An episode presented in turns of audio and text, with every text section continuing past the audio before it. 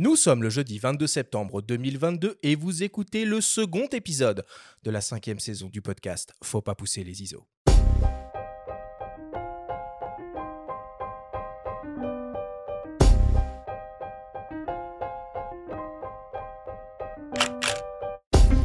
Bienvenue sur Faut pas pousser les ISO, le podcast hebdo pour tous les passionnés de photos et de vidéos. Je suis Arthur Azoulay et j'anime cette émission avec mon ami le journaliste Benjamin Favier. Cette semaine, on va parler matos, vidéo, vlog et stream. Nous recevons pour l'occasion l'incontournable Jérôme Kainborg de la chaîne Nowtech avec qui nous allons essayer de vous guider dans les différentes étapes et solutions techniques à envisager pour vous lancer dans la production et la diffusion de vidéos en ligne. Cette émission est présentée par Sony et sa gamme de boîtiers hybrides plein format photo et vidéo pour les professionnels et les amoureux de la belle image. Et c'est parti pour cette seconde émission de la cinquième saison du podcast. Benjamin, comment vas-tu ce matin? Eh ben, ça va très bien, Arthur. Euh, on va parler chinois, hein en tout cas pour moi ce matin. Donc je compte euh, sur les lumières de, Écoute, de c'est Jérôme une- pour nous C'est guider. une thématique qu'on n'a jamais abordée dans le podcast et je Non. pense qu'on a le plaisir d'avoir un des plus grands spécialistes en France euh, dans le domaine qui va pouvoir un peu nous, nous guider dans tout Bah, ça. Jérôme, comment ça va? Eh ben écoute, ça va. Mon mandarin est un peu rouillé, mais euh, je tâcherai de décrypter. euh. Après, euh, meilleur spécialiste au niveau technique, non, quand même. Ouais, mais je pense Ah, qu'au ah, niveau pédagogique et au niveau débrouille. débrouille, surtout, voilà. Tu, tu, Oui. tu touches ta bille, si je peux me permettre sans être trop On vulgaire. verra, on verra ce que les gens disent. Non, on part de loin, Jérôme. Si on veut lancer notre premier Twitch, euh, on, on- on Ouais. compte sur toi. Donc je peux raconter des conneries, C'est personne une n'y petite verra. rien. séance de consulting en fait cette émission. bon Jérôme, c'est quoi la grosse actu de la tech là en ce moment? Ah bah c'est les iPhones là, c'est Ah bah ce oui, qu'on appelle la forcément. saison iPhone, euh, euh, la cuvée de l'année. euh, est-ce J'ai cru comprendre bien, que tu étais un petit peu colère. Oui, c'est aussi pour que les gens cliquent sur les vidéos qu'on est un petit peu colère. Tu sais, c'est les, les aléas du métier. Il y a du bon et du moins bon. On est, on n'est pas dans une année de, on est dans des années pivots, mais euh, tu sais, les innovations dans le monde de, de la tech euh, et surtout du smartphone, ça commence à être euh, un petit peu un produit euh, général, on va dire. Mmh. Ouais, puis depuis le décès de Steve Jobs, euh, ça fait. euh, Il y a peu d'années pivot quand même. hein.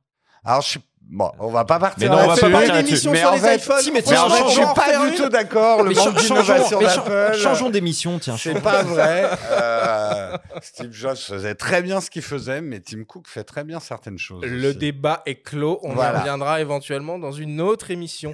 Euh, juste avant que je qu'on commence, euh, je rappelle Benjamin donc euh, l'opération qu'on a en cours avec Canon, ce jeu concours pour gagner des places euh, à deux conférences qu'ils vont organiser, enfin deux conférences, de masterclass, de workshop qu'ils vont organiser euh, au salon de la photo. Euh, une conférence avec le photographe Le Turc et une autre conférence avec la photographe Lina Kézar. Voilà. Écoutez la première émission pour savoir ce qui se passe ou regardez sur Instagram. Tout est expliqué. Vous avez encore quelques jours pour participer et tenter votre chance. Tirage au sort à la prochaine émission. Eh ben, ça. normalement, c'est ça. Ah, On avait dit 23 septembre, il me semble. C'est ce qu'on de mémoire.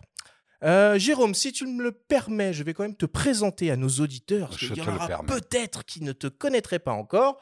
Alors, tu es le fondateur de Naotech, une chaîne YouTube indépendante incontournable du YouTube Game Tech français que tu as lancé il y a bientôt 10 ans. Vous êtes spécialisé sur les su- sujets tech au sens large, mobilité, informatique, objets connectés, gaming, photos et vidéos, et vous comptabilisez à date plus de 335 000 abonnés.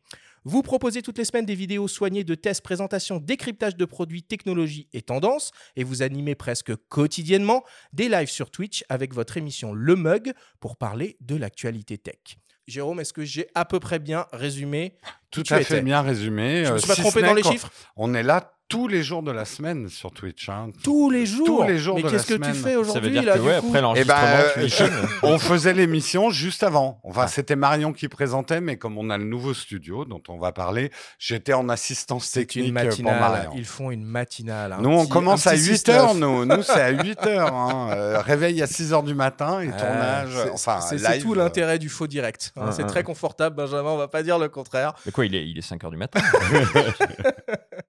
Au cours de cette émission, nous aurons également le plaisir d'entendre les témoignages du photographe, vidéaste, formateur et youtubeur Olivier Schmitt et de Fabrice Abuaf, le senior product manager digital imaging de chez Sony.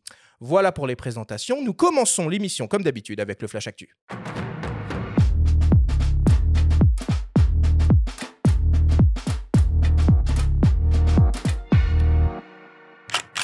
Cette semaine, dans le Flash Actu, Nikon annonce un nouveau zoom grand angle. Il y a du nouveau côté Action Cam avec GoPro et DJI.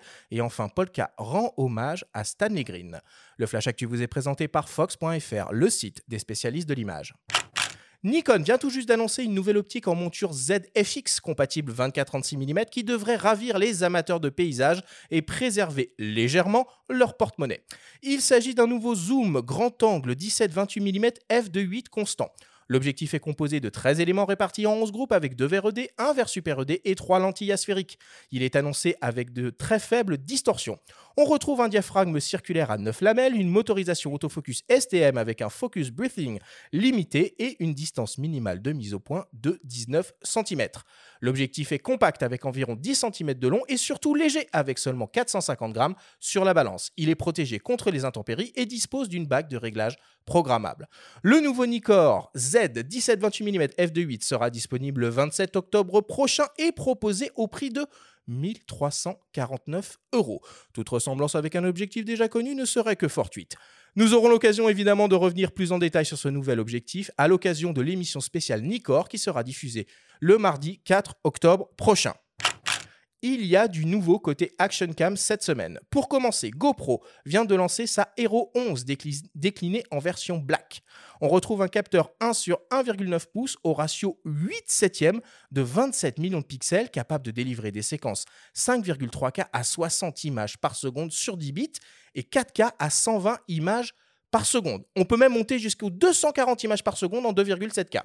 Ce capteur est associé à un bloc optique ultra grand angle équivalent 12 mm. On retrouve un mode maintien de l'horizon sur 360 degrés et la technologie Hyper Smooth qui passe en version 5 pour la stabilisation d'image. La caméra est toujours naturellement étanche, résistante au choc, intègre deux écrans de retour et est compatible avec une infinité d'accessoires de fixation d'éclairage de diffusion et de prise de son. Pour continuer, DJI lance de son côté l'Osmo Action 3 avec un capteur de 1 sur 1,7 pouces de 12 millions de pixels associé à une optique équivalente 12,7 mm et lui capable de délivrer des séquences 4K à 60 images par seconde. On retrouve ici un mode ralenti à 120 images par seconde en 16 neuvième uniquement. Niveau stabilisation d'image, on retrouve les technologies Rocksteady 3.0 Horizon Steady et Horizon Balancing. La GoPro Hero Black 11 est proposée au prix de 549 euros. À noter qu'une version mini voit également le jour et qui est proposée pour sa part à 450 euros. Et enfin, la DJI Osmo Action 3 est proposée au prix de 359 euros. Et enfin, pour terminer, pour rendre hommage à l'immense photographe Stanley Grid décédé il y a 5 ans, la galerie parisienne Polka propose jusqu'au 29 octobre prochain une nouvelle exposition intitulée Vie à vif. Elle réunit dans un dialogue visuel le travail de deux photographes de guerre de deux générations différentes. L'immense Stanley Grid d'un côté donc, et le jeune Édouard Elias, qui ont tous deux comme point commun de témoigner de l'histoire en marche. À eux deux, ils ont couvert près d'un demi-siècle de crises et de conflits. L'exposition Vie à vif est en accès libre à la galerie Polka, au 12 rue Saint-Gilles, dans le 3e arrondissement de Paris.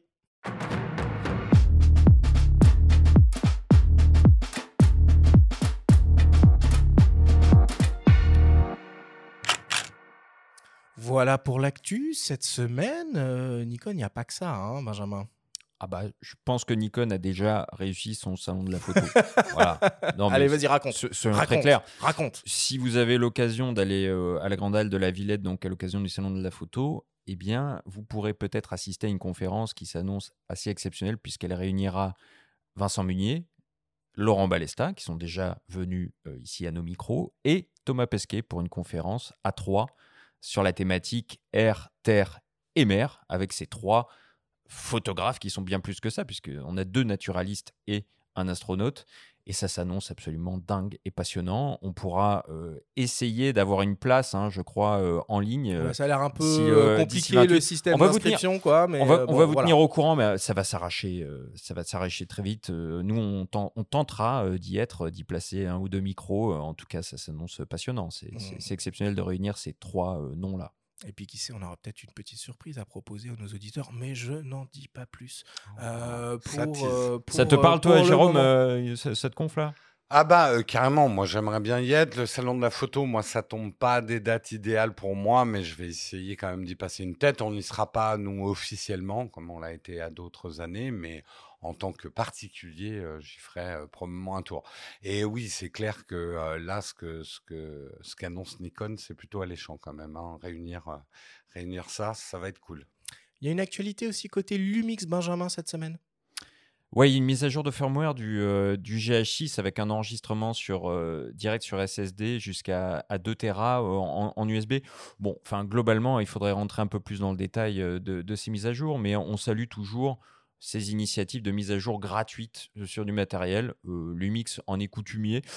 Fujifilm aussi, donc c'est très bien, on le cite. Et puis le GH6, c'est quand même un appareil maintenant costaud, euh, assez emblématique en vidéo. On va parler de streaming, on va parler de flux aujourd'hui. Je pense que c'est un boîtier qui paraît euh, plutôt euh, cohérent, non, dans ce, cet objectif-là? Ah, Oui et non. J'expliquerai pourquoi. Le ah. GH6, c'est un produit que j'adore. Je l'ai testé sur la chaîne. Ça devient rare les tests d'appareils photo sur la chaîne, mais GH6, moi, après, j'ai un rapport sentimental avec la chaîne a démarré, pas avec un, GH5, mais le GH5, on a construit vraiment la chaîne autour de ce produit, qui est encore un produit formidable. Ah oui, bien sûr. Et le côté, comme tu disais, de mise à jour de Lumix, et tu redécouvres ton matériel, tu as des nouvelles possibilités à chaque mise à jour, c'est un, un vrai plaisir.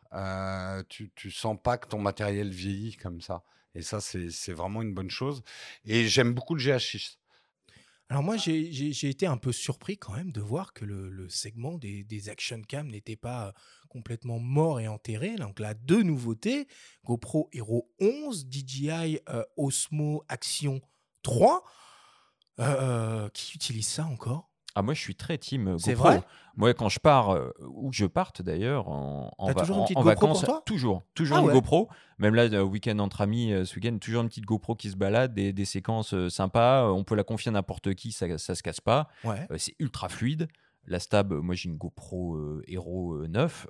La stab, elle marche du feu de Dieu. Alors le son est pourri, à moins de mettre un micro, mais c'est des petits making-of, des petites séquences que, que j'adore et, et j'y tiens. Toi, tu as des GoPro dans ton set de, production? Alors, euh, on fait pas énormément euh, d'escalade, de jet ski et ce genre de choses. donc non. Mais, mais le segment des caméras d'action est encore un segment puissant. D'ailleurs, à pas s'y tromper, euh, si Apple même a un mode action sur ses nouveaux iPhones euh, cette année, c'est qu'il y a bien une demande. En fait, c'est tous ceux qui bougent. Et, et là où GoPro a, creusé une niche et il y a encore pas mal de monde qui s'y engouffre, c'est que filmer une, de l'action, une activité, bah, les gens font du sport, quoi. Et ça, c'est pas à la portée de n'importe quel boîtier hein, de pouvoir filmer quelqu'un qui court. Hein. J'ai passé euh, une bonne partie de l'été en kayak de mer euh, dans une eau plutôt euh, salée, plutôt froide. J'étais très content d'avoir la petite GoPro pour capturer des, souvenirs. Hein. Enfin là, les specs, elles sont quand même impressionnantes. 5,3K à 60 images par seconde sur 10 bits, 4K 120 images par seconde. Ça dépote, hein ah bah, la miniaturisation fait des miracles, hein, c'est clair. Oh, c'est des trucs dont on rêvait il y a quelques années, ça. Mmh. Impressionnant, impressionnant. Et voilà pour l'actu cette semaine. Euh, Benjamin, c'est le moment de ta chronique hebdomadaire, de ta story. Alors cette semaine, focus sur les NFT, le nouvel Eldorado, soi-disant, des photographes. La story vous est présentée cette semaine par MPB, la première plateforme mondiale d'achat, de vente et d'échange de kits photos et vidéos d'occasion.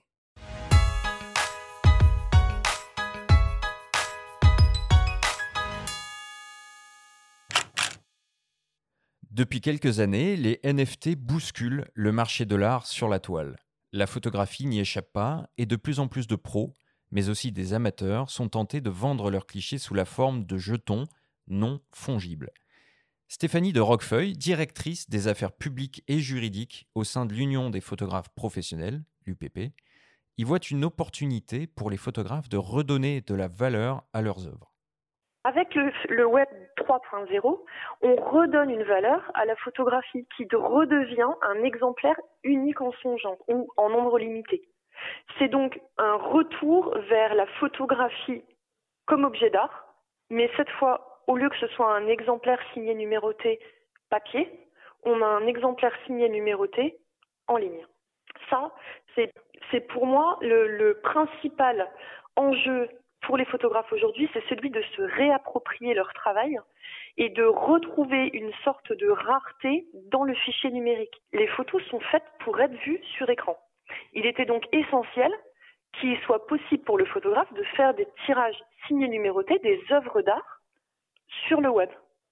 Reste, pour toutes celles et ceux qui souhaitent monnayer et garder le contrôle sur leurs images en ligne, à bien assimiler les règles de ce marché où tout semble permis. Le monde des LFT, c'est le Far West. Il a été créé par un certain nombre euh, de geeks utopistes qui avaient pour objectif, en particulier pendant la dernière crise économique, de se passer de l'obligation de passer par des banques et par un système institutionnel qu'ils estimaient euh, véreux pour se financer, pour exister, pour vivre. Donc, ils ont souhaité créer un monde, si vous voulez, composé en particulier de cryptoactifs, qui se passe de ces institutionnels et donc où chacun participe à euh, un marché complètement libéralisé où seule la main invisible du marché, euh, euh, la loi de l'offre et de la demande, permet de réguler les choses. Tout ça, c'était très bien tant que c'était mineur et réservé à un petit nombre d'experts. Aujourd'hui, on a de plus en plus d'amateurs plus ou moins éclairés qui se lancent dans le Web 3. Il est donc essentiel qu'on commence à réguler juridiquement ce type de marché. Le photographe Dimitri Danilov, dont les images ont été fréquemment utilisées à son insu, comme sa célèbre série de portraits des Daft Punk, voit dans les NFT un outil permettant de revendiquer la paternité de ses photos tout en bénéficiant d'une traçabilité.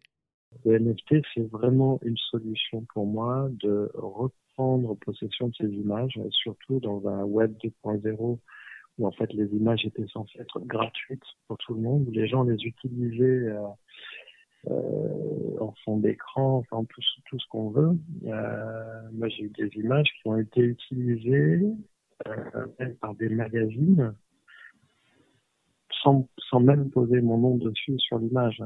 Donc j'imagine que l'image, ils l'avaient récupérée quelque part sur le web.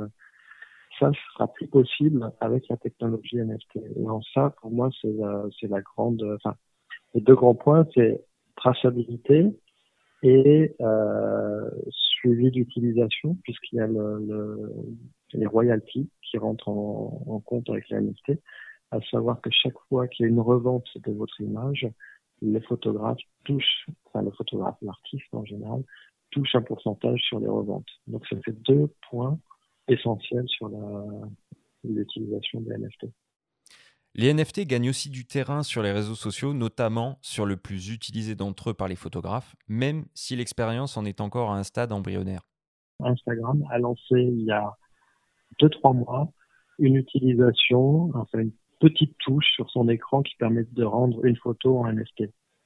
Donc si on imagine que Instagram fait ça pour des images, l'utilisation des images, c'est-à-dire n'importe quelle personne pourra, à partir du moment où vous faites une photo avec votre téléphone, l'enregistrer en NFT. À partir du moment où elle est enregistrée en NFT, ça veut dire que vous pourrez la monétiser, la vendre, la, la partager, mais en ayant toute la traçabilité et en, vous assurant si quelqu'un a envie de l'acheter, il pourra l'acheter et euh, s'il la revend en spéculant sur votre travail, vous toucherez des droits, enfin des, une, un pourcentage sur ces reventes. Très attaché à la photogrammétrie, la photo 3D, qui constitue une révolution aussi importante que les NFT selon lui, Dimitri Danilov lance sa propre plateforme, live-de-life.tv, avec un collectionneur, dans le but de partager et monétiser des images qui dorment dans les disques durs sous différentes formes. Je rêvais d'avoir des images sur un t-shirt. Je sais que c'est peut-être une provocation pour les photographes. Pour moi, c'est une reconnaissance parce qu'en fait, cette image, à partir du moment où elle va vivre, c'est aussi toute la collection qui va vivre et c'est toute la collection qui va être valorisée.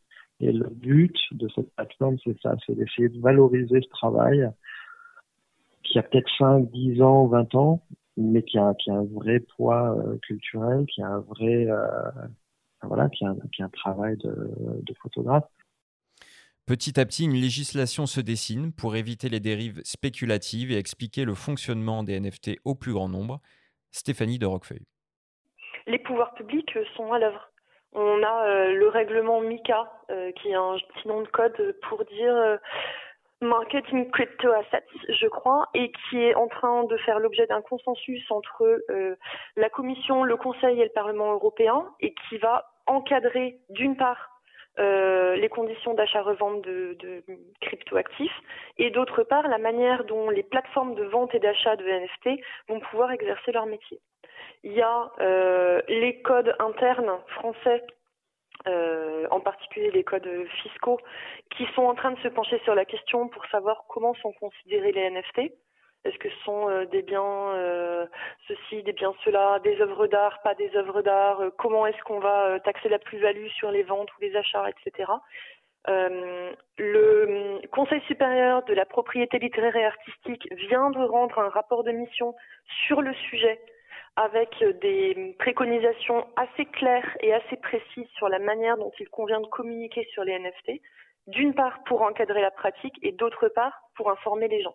Et je pense que ça va aussi beaucoup passer par ça, par la manière dont on va être capable d'expliquer au grand public la manière dont ça fonctionne, pour que euh, euh, l'effet spéculatif ne soit pas celui qui, qui gagne en fait, et pour qu'on ait quelque chose de suffisamment encadré pour que ce soit viable à long terme.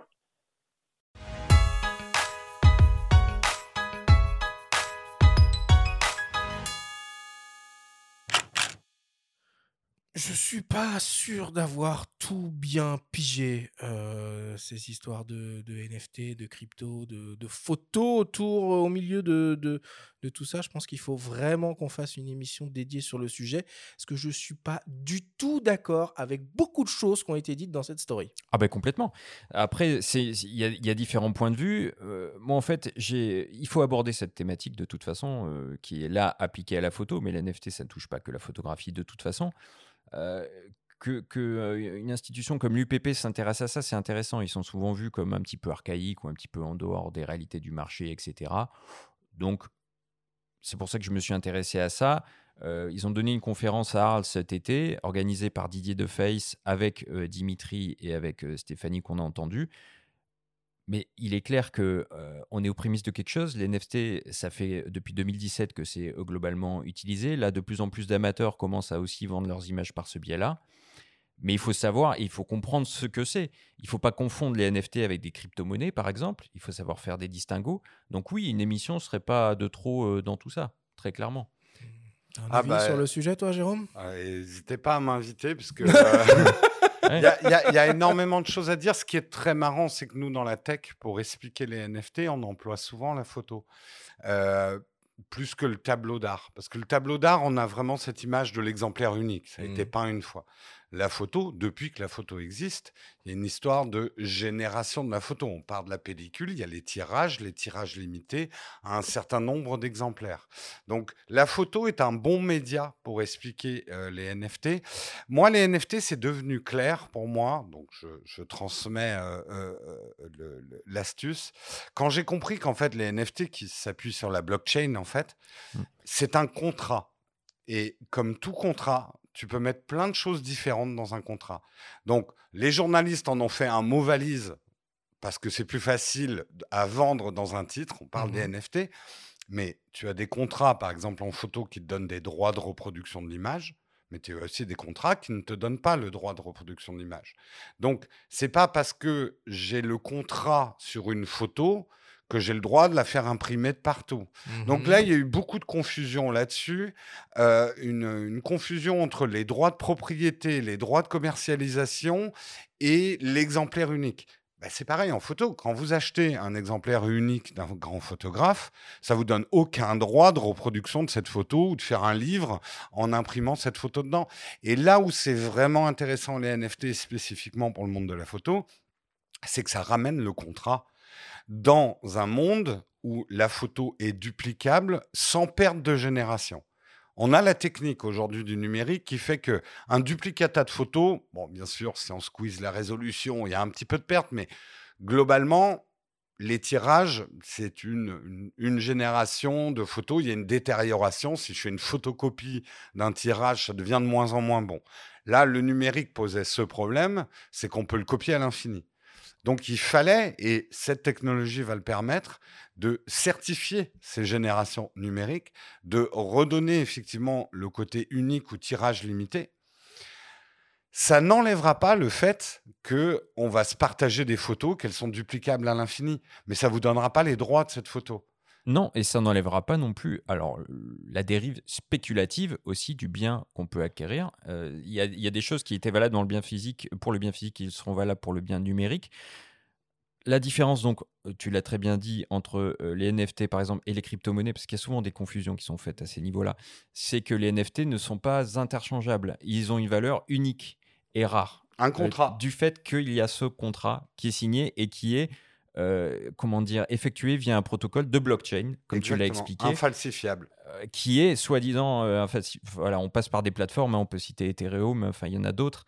Euh, c'est des modes de, de- de stockage, de transmission des données sous la forme de blocs, hein, euh, qui sont liés les uns les autres et protégés contre toute modification. Voilà, j'essaie de donner une petite définition, on peut en trouver facilement sur le web, mais euh, ça constitue aussi un historique du fichier, c'est pour ça qu'on parle de traçabilité du fichier. Donc ce sont des éléments qui commencent à être intéressants et qui font que des photographes, bah, il y a Dimitri qui s'exprime, hein, donc il a fait beaucoup de portraits dans les années 2000 des Daft Punk qui ont été euh, pillés, entre guillemets, et donc il sait bien de quoi il parle. Ça va être intéressant de suivre un petit peu ce qu'il va proposer au travers de sa plateforme avec un collectionneur.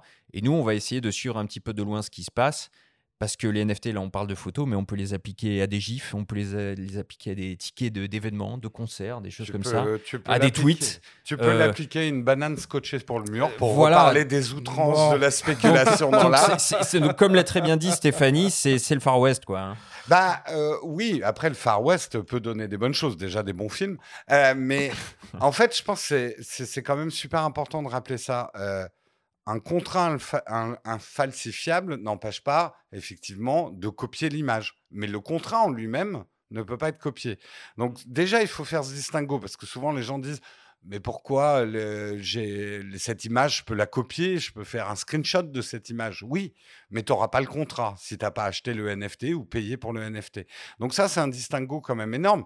Et c'est pareil dans la photo. Tu peux aller faire une photo avec ton smartphone d'un exemplaire numéroté dans une galerie. Ça te donne pas l'exemplaire numéroté. C'est exactement la même chose. Et juste un dernier mot quand même sur l'art. Moi, je trouve c'est terrible ce qui arrive au NFT. C'est qu'en fait, il y a eu un choc sismique entre les outrances du monde de l'art qu'on connaît depuis que l'art existe. hein. On a vendu des bidets à, des millions de dollars.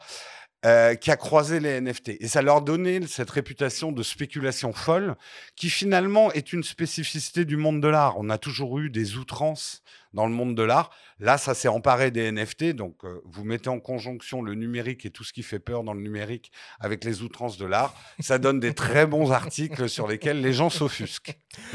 Bon, voilà une story qui confirme donc deux choses. La première, c'est qu'il faut absolument qu'on fasse une émission dédiée à ce sujet. Benjamin, bon, l'agenda de la saison 5 est calé, mais euh, on va prévoir ça sur la saison 6 euh, début, début 2023. Et ça confirme aussi que notre invité est un fin pédagogue. Merci Benjamin pour cette, euh, pour cette belle story. Je vous propose qu'on fasse une petite pause, une petite respiration avant d'attaquer donc le grand débat de cette émission autour des setups nécessaires et suffisants pour se lancer dans le vlog et le stream. On revient dans quelques secondes après une courte publicité. Plusieurs études démontrent que la plupart des personnes ont chez elles un appareil photo ou un objectif inutilisé depuis au moins deux ans. Pourquoi ne pas envisager de le vendre? Et oui, avec MPB, c'est rapide et facile de gagner de l'argent avec un appareil inutilisé. MPB, c'est la plus grande plateforme en ligne pour acheter, vendre et échanger du matériel photo d'occasion. Alors, à quel point êtes-vous matérialiste? Faites estimer votre matériel en vous connectant au site www.mpb.com. Nous sommes de retour dans Faut pas pousser les ISO avec Jérôme Kainborg pour le grand débat de cette émission dédiée au matériel nécessaire pour se lancer dans la production et la diffusion de vidéos en ligne, qu'on soit au format blog avec ou non une diffusion en direct. C'est un sujet très vaste et on va devoir faire des choix. En tout cas, avant de commencer, pour ceux qui ne connaîtraient pas encore Jérôme et la chaîne Naotech, voici un petit extrait de l'une de leurs vidéos.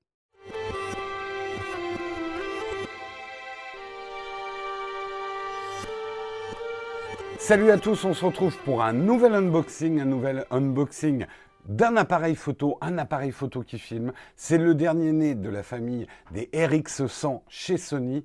Petit appareil compact expert des concentrés de technologie. Sony est un peu spécialiste en la matière. Celui-ci est moins cher, il a un ADN vidéo très très prononcé. On ne s'y trompe pas, c'est écrit en gros sur la boîte, made for vlogging. Qu'en est-il vraiment?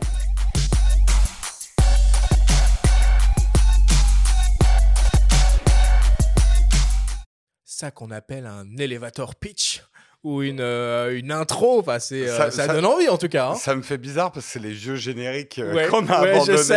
C'est les vieilles musiques de générique. Petit, petit moment de new-yorkaise. euh, c'est- C'est c'est l'époque où on mettait encore des génériques parce que maintenant on les coupe. Euh, c'est trop long les génériques. Bon, en tout cas, hein, voilà, si vous êtes intéressé euh, euh, par en savoir euh, plus sur euh, la tech, les produits tech, allez voir hein, évidemment euh, la chaîne de Jérôme qui s'appelle euh, Naotech. Alors, c'est et pas que toi, hein, c'est une équipe. euh, vous travaillez à plusieurs là-dessus. euh, Il y a beaucoup, beaucoup de contenu hyper intéressant. Pour commencer, euh, on va essayer de faire un petit peu de champ lexical. Jérôme, pour toi, que serait quoi la définition d'un vlog? Alors, vlog, c'est se filmer soi-même et raconter sa vie en extérieur, éventuellement en intérieur, mais le vlogging traditionnellement, c'est plus quelqu'un qui prend une caméra, qui parle à cette caméra, qui est généralement sans caméraman. Euh, le vlogging, c'est être seul face à la caméra et se démerder avec la technique de sa caméra pour se filmer tout seul. Euh, pour moi, ça, c'est la définition du vlogging. En vue Ouais. d'être diffusé sur Internet, du coup. Oui, en vue de Ouais, diffuser ouais, sur hein. Internet. Donc c'est vrai qu'on a un peu cette image euh, du youtubeur avec son gorilla pote. Enfin, on pense à Cassie Neistat. Bah, ça a été euh, un- qui, euh, où on le suit toute la journée, où il nous raconte ses états d'âme, euh, où il va prendre son café, machin.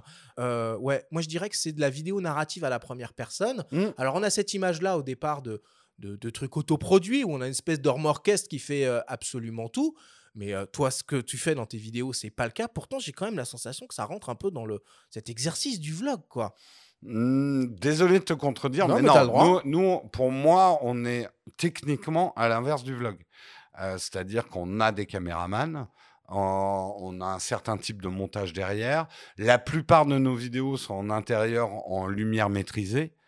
Euh, L'exercice du vlog, pour moi, et tu parlais de Casey Neistat, qui est pas le premier à l'avoir fait, Non. mais qui a posé les bases d'un nouveau type de montage et de narration en vlogging pour le rendre plus intéressant que simplement un mec qui parle à une caméra. Euh, on peut citer aussi quand même historiquement en France, on a eu quelqu'un qui est à la télévision avec euh, J'irai dormir. euh, Ouais, euh, bien sûr. euh, Antoine de euh, Maximilien. Voilà, Ouais. qui, est- qui a été un pionnier dans cette notion de je pars seul avec mes caméras et je me filme. Pour moi, c'est vraiment ça l'essence du vlogging, c'est je me démerde tout seul et je me filme moi-même. Hmm. Donc, euh, les choses très importantes en vlogging, c'est comment j'ai mon retour, comment je gère mon retour, euh, comment je gère mon son sans contrôle de son. Nous, ce qu'on fait, c'est on a quelqu'un pour checker le son, on a quelqu'un pour checker l'image. Si ça devient flou parce qu'on n'a pas d'autofocus, euh, il nous le dit. Euh, donc voilà, pour moi, le- l'essence du vlogging, c'est un homme ou une femme seul avec sa caméra et on se démerde. Et tant qu'on est dans la sémantique, donc on va ne pas confondre NPC, euh, vlog et vlog, puisque dans Oui. le jargon Oui. du du vidéaste. Non, mais ça arrive souvent. J'entends oui, souvent parler. Nous, on est des photographes Non, à la on base, hein, on parce que des un peu, puristes. euh, et, et- quand on et avait voilà. mis le sujet Nous, En préparant l'émission. l'émission, Ouais, c'est voilà. là, bah, on fait Attends, on quoi fait un truc sur quoi, là, exactement Le Lumix a mis un vlog sur le GH6, mais euh, Ouais, non, voilà. voilà ouais. Tu, tu peux peut-être nous rappeler ce que c'est un vlog ou Alors, le, le vlog, pour, euh, pour les gens qui font pas de la vidéo, c'est en fait un, un, un format qui va euh, très peu travailler les couleurs. En fait, en vidéo, mais en photo aussi, c'est un peu pareil. La couleur est un algorithme. Je suis désolé de- d'en choquer certains, mais en fait, la couleur, on peut la faire en post. C'est quelque chose qu'on traite en post. Et donc, en enlevant ce calcul-là au niveau du processeur, de calculer les couleurs et de les mettre, on va lui donner plus de puissance au processeur pour la luminosité. Parce que ça, la luminosité, c'est quelque chose très dur à gérer euh, en post-prod. Euh, D'où le format RAW en photo. Mais nous, en vidéo, on en a 24, 25, 60 par seconde des photos à gérer. Euh, donc, c'est c'est un autre problème. Donc, en libérant de la ressource machine, en lui disant, t'occupe pas des couleurs, je ferai ça après, on permet au processeur, euh, au coprocesseur d'image de sa caméra, d'avoir plus de puissance pour la luminosité et donc on gagne des steps, quoi. C'est très bien. petite expliqué. parenthèse, mais voilà, c'est le mérite d'être clair et au moins on sait de quoi on parle. Et, et- et- et quand on parle de live, du coup, on parle de diffusion euh, euh, en ligne, en, en- en direct. euh, c'est un peu comme si c'était du, du- du broadcast, hein, euh, finalement. C'est ça le stream, live stream, c'est la même chose en fait? C'est de la radio filmée. C'est de la radio filmée. euh, euh, alors, historiquement, c'est beaucoup né avec euh, les, le, le- le jeu vidéo. Oui, il y a des gens qui regardent d'autres qui jouent aux jeux vidéo. C'était qui ça? C'était Antoine Decaune, oui, qui avait fait la bourde là-dessus. Que j'admire toujours autant, hein, mais il avait fait une vraie bourde. Oui, le phénomène est né avec ça. de, de... Bah, c'est Twitch hein, d'ailleurs qui C'est. Twitch Enfin, qui s'appelait Justin. TV à Mm. l'origine. Euh, Il y a eu, moi je sais qu'en 2009-2010, on faisait des lives pour les keynote Apple déjà. Donc c'est vraiment de la radio filmée, c'est l'instant où on réunit des gens autour d'un moment. C'est le, la différence d'avec YouTube où les gens regardent quand ils veulent. Là, le principe même d'un live, c'est les gens viennent pour un rendez-vous euh, live. Ok, mais alors du coup, il faut quand même ce qu'on appelle une plateforme de, de diffusion, un endroit où, Mm. où, où- où diffuser ça. Alors bon, il y a évidemment Twitch qui est euh, extrêmement euh, connu euh, en ce moment, mais tu vois, tu parlais de YouTube. Sur YouTube, on peut On peut faire des vidéos en dur, Mm. mais on peut aussi faire, faire des lives. Sur quel type de plateforme on peut streamer, en fait?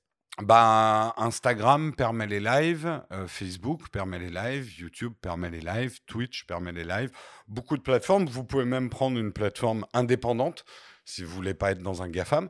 Euh, enfin, qu'on appelle les, GAFAM, les- GAFAM, GAFAM, euh, les, les euh, GAFAM, alors oui, Google, maintenant, Amazon, ça- Facebook. Go- Google, Amazon, Facebook. Enfin, maintenant, on dit les hammams, puisque Mm. Facebook est devenu Meta. Donc euh, voilà, on va, on va tous au hammam euh, pour se faire enfumer. Voilà. non, mais il y a des plateformes indépendantes de stream. Il faut comprendre une chose. Pourquoi, justement, ces hammams permettent de streamer et les solutions indépendantes sont moindres c'est que le coût de la bande passante pour faire du live est gigantesque. Et ce qui est incroyable, c'est que streamer, c'est gratuit. Mais, En plus. euh, En fait, c'est le faux gratuit d'Internet. Ouais, mais bon. Le vrai coût d'Internet, c'est la bande passante. C'est ce qui coûte extrêmement cher à YouTube, c'est ce qui coûte extrêmement cher à Twitch. C'est pour ça qu'il y a Amazon derrière. C'est des boîtes déficitaires. Enfin, YouTube est devenu euh, euh, rentable, mais que à partir de 2015. Euh, en fait, faire ça, il faut s'imaginer qu'autrefois, il fallait des camions de régie, du satellite, de la télé. Et donc, ça limitait le nombre de gens capables de diffuser des images en live. Euh, les, les- les faisceaux satellites euh, qui se coupaient euh, pendant les matchs de foot, tout ce genre de choses.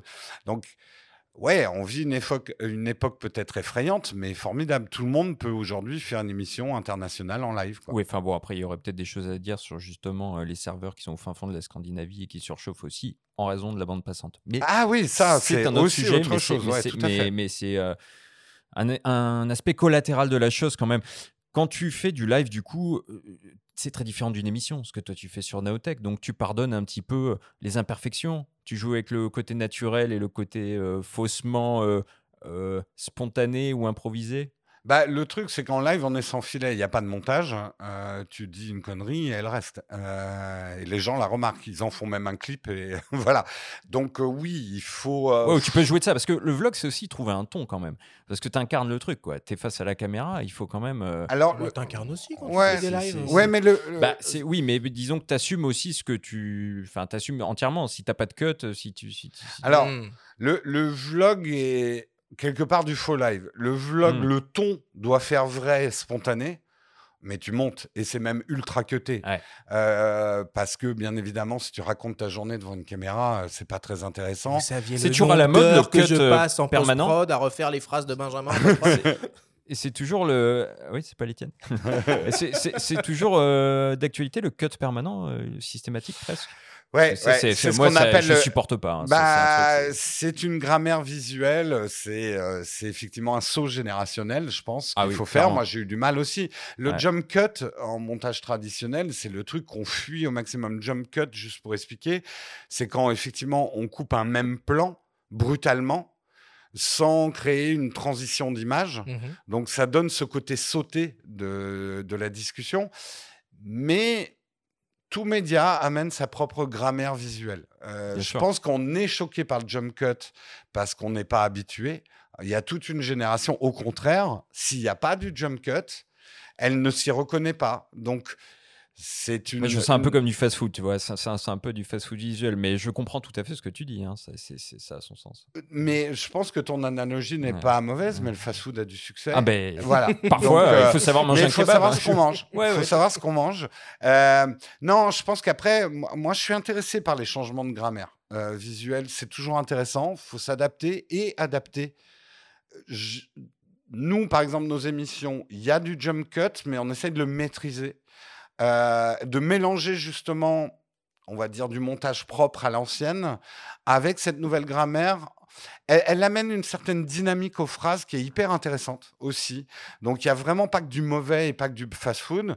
Le fast-food a donné naissance à des burgers gourmets aujourd'hui. Donc, euh, Mmh, mmh. on, on peut rejeter le fast-food, on rejettera jamais les burgers. Donc, Alors, ça faut, peut être tout est dans le dosage finalement. ouais. Exactement. Et dans l'amour de ce qu'on fait aussi. Voilà, quand même. Vous êtes mignon avec vos métaphores culinaires. Bon, on aime les Euh, burgers. Je commence à avoir faim, Ouais, hein, moi, par contre. Bon, on écoute, approche du petit-déj. Euh, J- Jérôme, cette émission, en fait, elle tombe, euh, elle tombe assez bien puisque vous venez, euh, il y a quelques, quelques semaines, euh, d'inaugurer dans vos locaux votre tout premier studio fixe, euh, entièrement dédié à vos euh, lives pour votre émission euh, Le Mug. Est-ce que tu peux nous parler un peu bah, de, ce projet? Parce que vous n'avez pas fait les choses à, moitié. hein. Donc, vous êtes sur un setup multicaméra, vous avez mis en place un décor, une régie, vous pouvez inviter jusqu'à 4 personnes. Voilà, Co- combien de temps de, travail Quel budget euh, C'était quoi le cahier des charges pour se lancer là-dedans? Alors, euh, le cahier des charges, en fait, jusqu'ici, nos lives, on les faisait au même endroit où on tournait nos vidéos YouTube. Donc, ça voulait dire démontage de tout le matériel tous les jours, parce qu'on n'utilise pas le même matériel pour un live que pour tourner des vidéos euh, sur YouTube. On va le voir. On va le voir tout à l'heure. Donc ça, c'était euh, le mug. Si on veut aller plus loin avec le mug, il faut qu'on pérennise un endroit. Les caméras bougent pas, les lumières bougent pas, les micros bougent pas, euh, parce que c'était fastidieux, c'était une perte de temps. Donc ça, c'était le cahier des charges.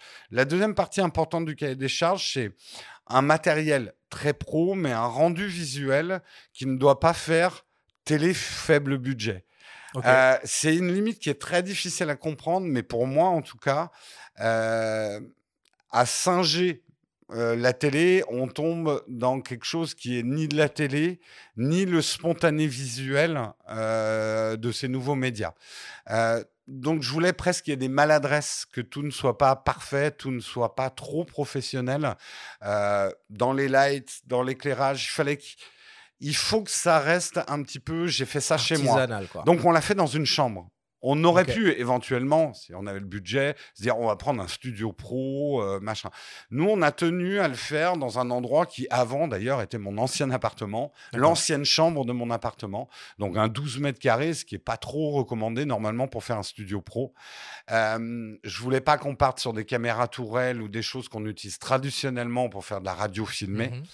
Euh, voilà, c'était euh, c'est mon expérience effectivement accumulée des lives qui nous a donné ces cahiers des charges. Au niveau du coût, euh, j'estime qu'il y en avait pour 25 000 euros. Donc, Ah oui, quand même. Ah oui, oui, oui. Donc le plus long, ça n'a pas été de monter tout ça. C'était trouver trouver des partenaires. Non, bah, des partenaires. Du coup, euh, on a travaillé avec euh, énormément de partenaires, euh, de, au niveau de la light, au niveau des meubles, au niveau des chaises, au niveau des tables. On en a fait une émission un petit peu catalogue où on présente comment on a fait ce studio avec des Que je partenaires. vous invite vraiment à aller voir parce que euh, elle est très cool. On apprend plein de trucs. Et je l'ai regardé euh, hier soir justement, et j'étais assez amusé de voir que le côté artisanal est- est bien là, et notamment au niveau de la sonorisation, tu utilises même des peluches. Oui, ben, le, truc, c'est que beaucoup de youtubeurs sont fait connaître et de streamers en mettant des mousses derrière eux. Euh, ça a été la grande mode des mousses.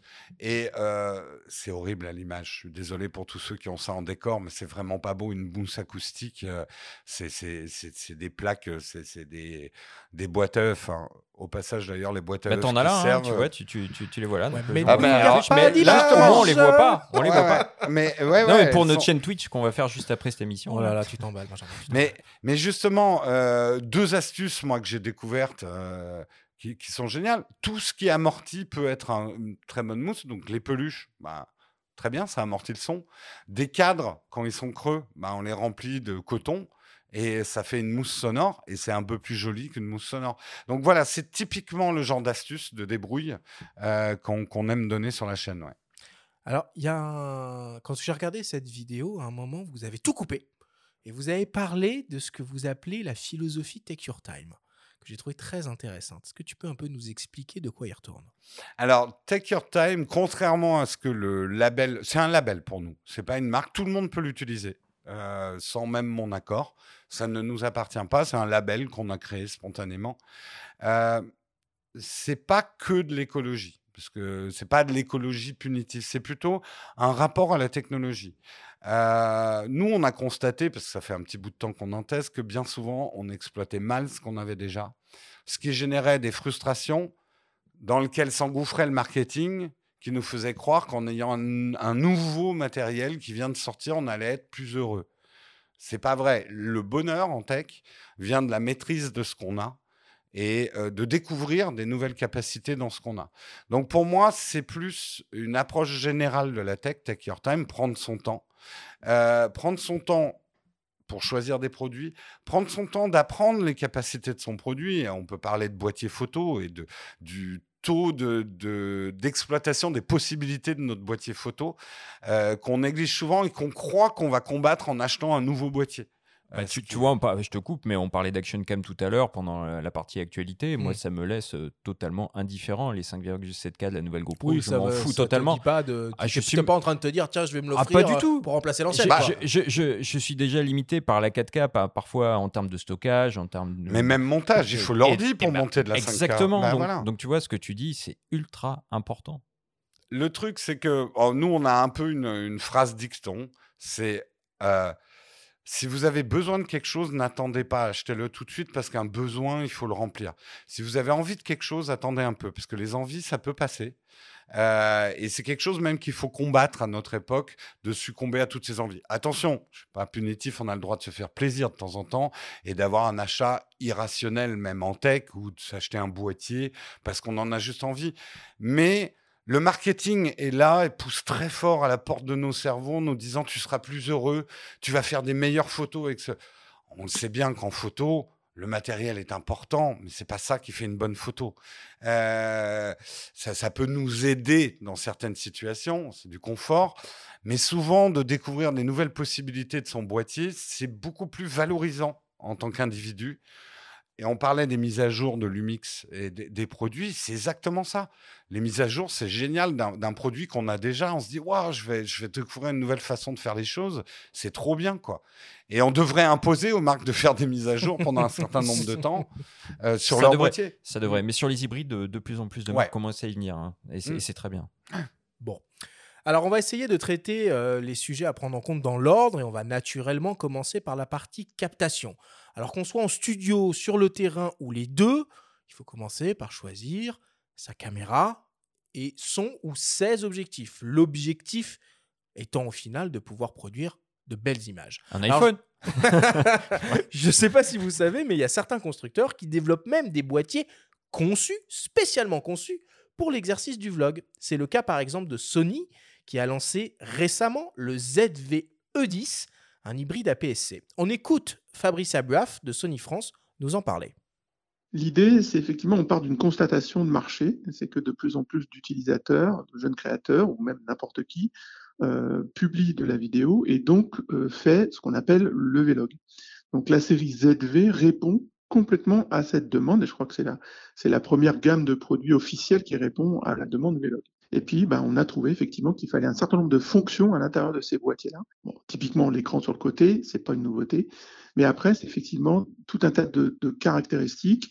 Pas besoin de viseur, une mise au point euh, complètement centrée euh, sur le sujet, une exposition centrée euh, sur le visage et des fonctions vlog, comme par exemple un très bon enregistrement du son, une très bonne qualité bien sûr vidéo, et puis surtout une des fonctions clés, comme par exemple le travail du bokeh, mais pas un bokeh artificiel comme on trouve dans les smartphones, un bokeh réel, c'est-à-dire quand on ouvre ou on ferme le diaph.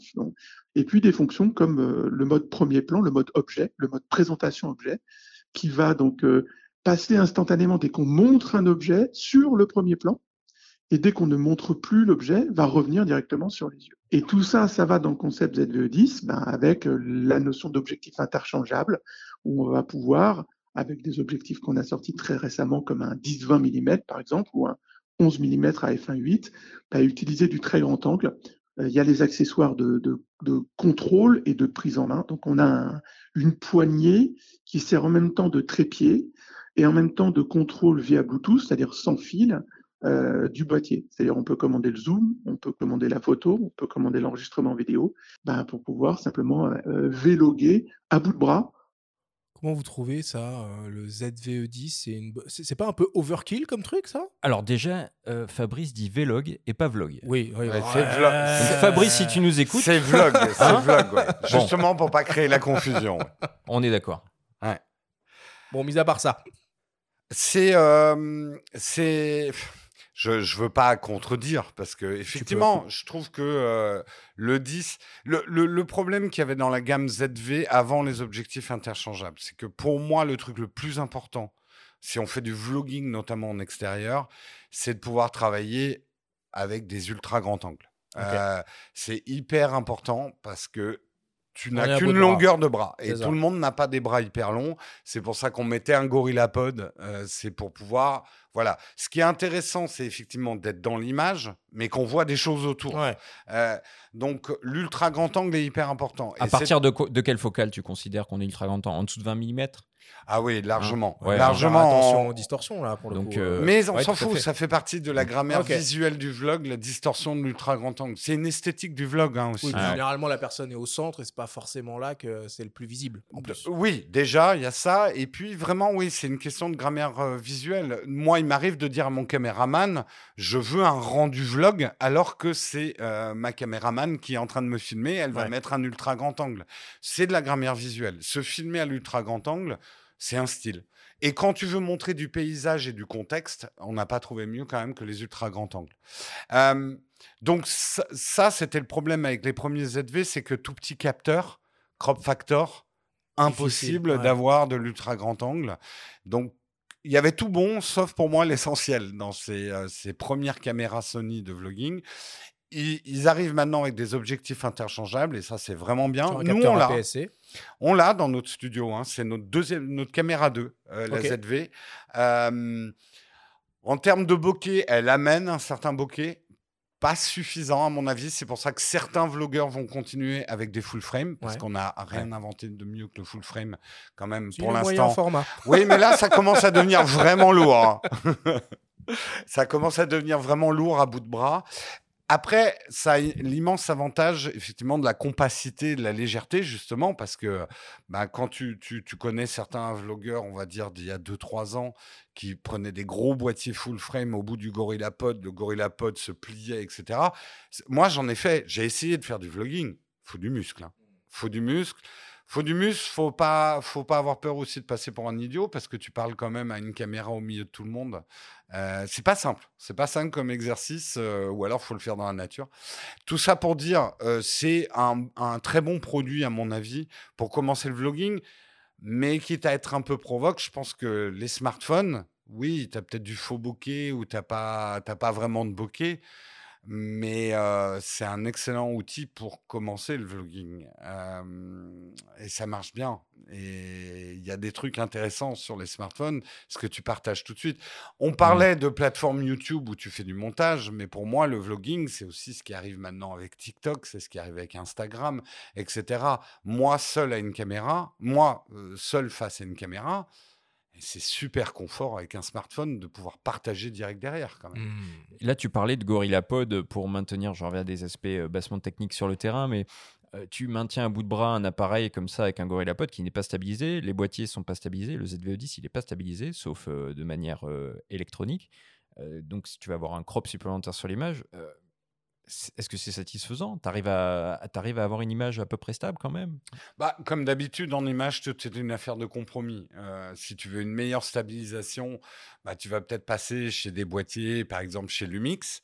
Euh, mais, euh, mais là, il va falloir travailler sans autofocus. C'est faisable, hein, le, le vlogging sans autofocus, mais il faut savoir ce qu'on fait. Et puis, peut-être pas se filmer à f1.8, quoi, euh, sans autofocus. Donc, comme d'habitude, c'est- y a la caméra parfaite.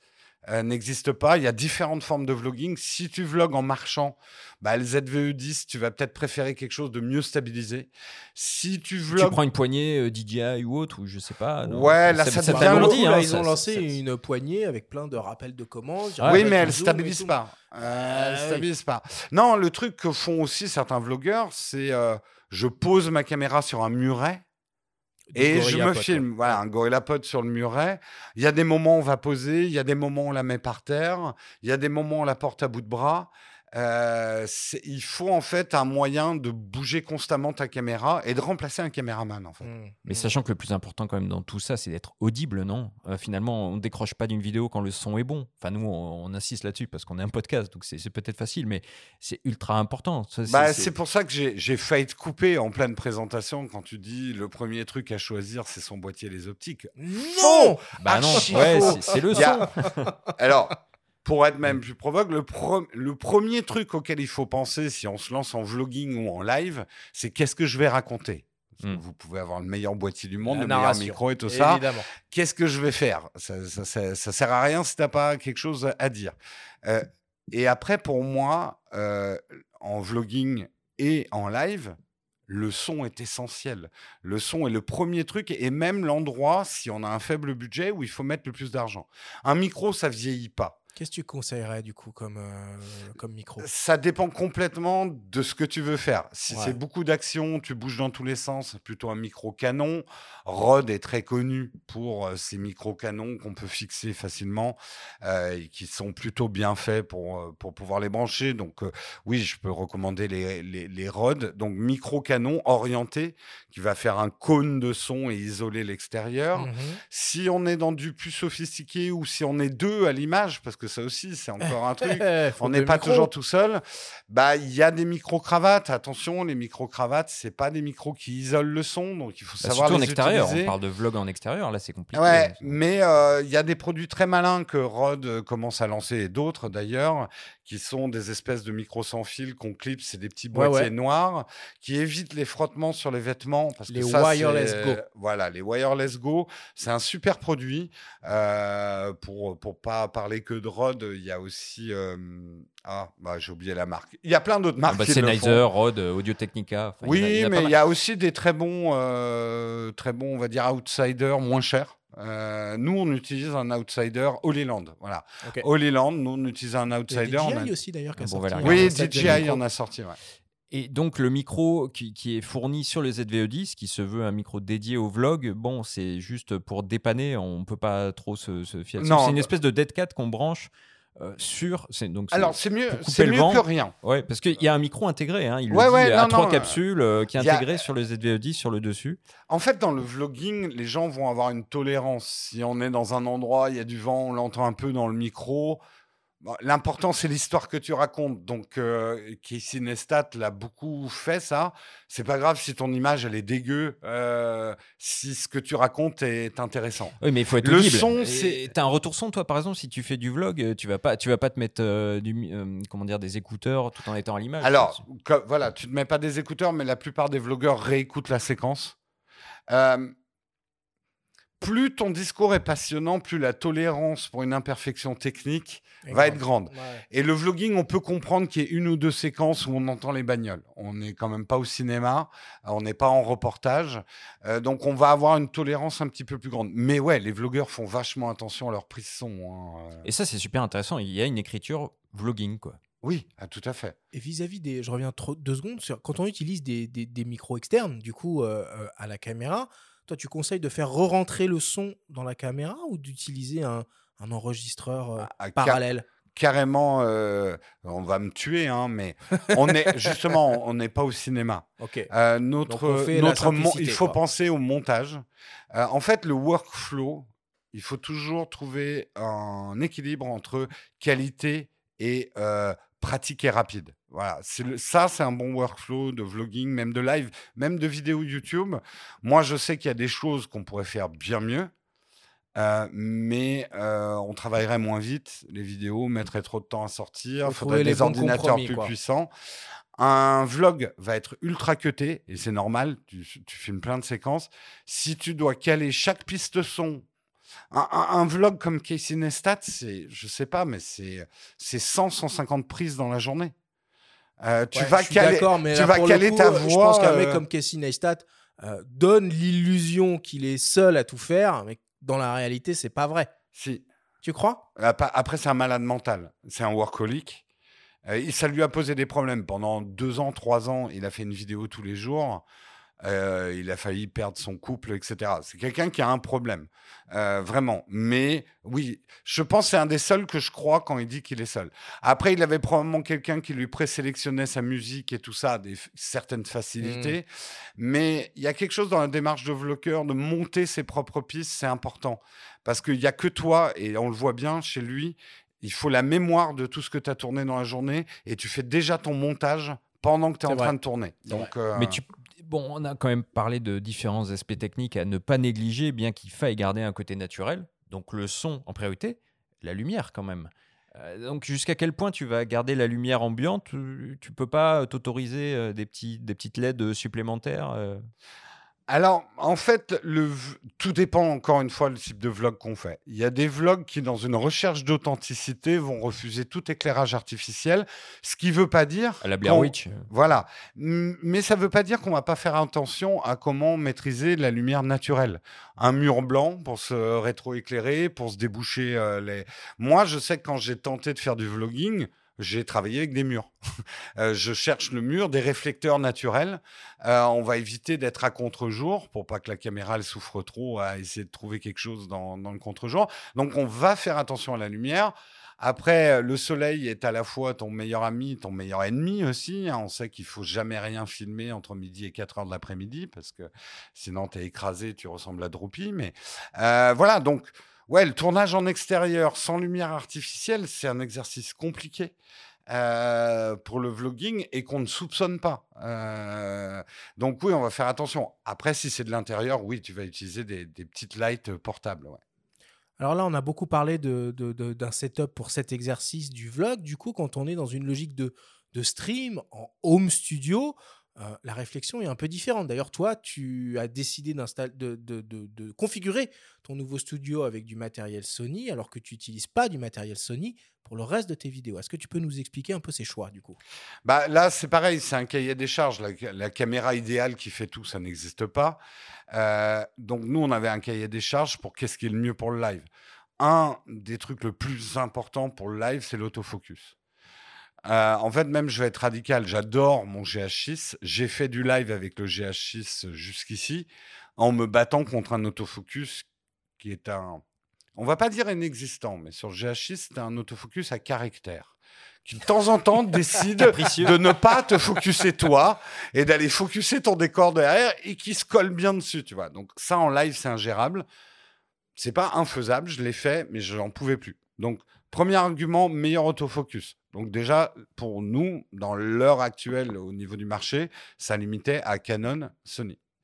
Ensuite, le deuxième truc le plus important, c'est la qualité du flux HDMI qui sort. Parce qu'on n'utilise pas les cartes SD, on utilise les prises HDMI ça. qu'on va que- relier à un mixeur vidéo. Alors voilà, donc là on Hmm. anticipe un petit peu sur la suite, mais quand on fait du live, il y a deux manières de fonctionner. Donc soit on récupère, comme tu dis, ce, ce flux HDMI qui rentre dans ce qu'on va appeler pour le moment une sorte de carte d'acquisition vidéo dans ton ça. ordinateur, ou alors tu branches ton boîtier en USB à ton ordinateur si il a la possibilité, mais la plupart des boîtiers récents l'ont maintenant, d'être reconnu un peu, alors c'est un peu euh, péjoratif, mais comme une webcam.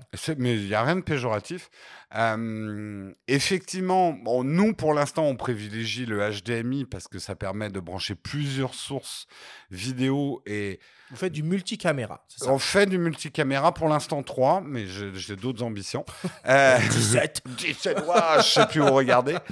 Euh, sachant que euh, certains qui, connaissent bien le live, on se complique la vie en utilisant ce que j'appelle des appareils photo qui filment. Mais ça, c'est pour une autre raison, et on parle toujours des critères des caméras. Nous, comme on est dans une petite chambre, euh, la taille des capteurs, ça compte quand on n'a pas beaucoup d'espace. Autant si vous avez un grand hangar pour faire des lives avec beaucoup de champs derrière, le bokeh, on s'en fout un peu. Il va se créer naturellement par la distance de votre décor arrière. Quand vous travaillez Il avec faut un, forcer un peu le destin, ouais. voilà, quand on a un mur qui est pas très loin derrière, bah, le full frame, c'est quand même pas mal de pouvoir euh, détacher son sujet.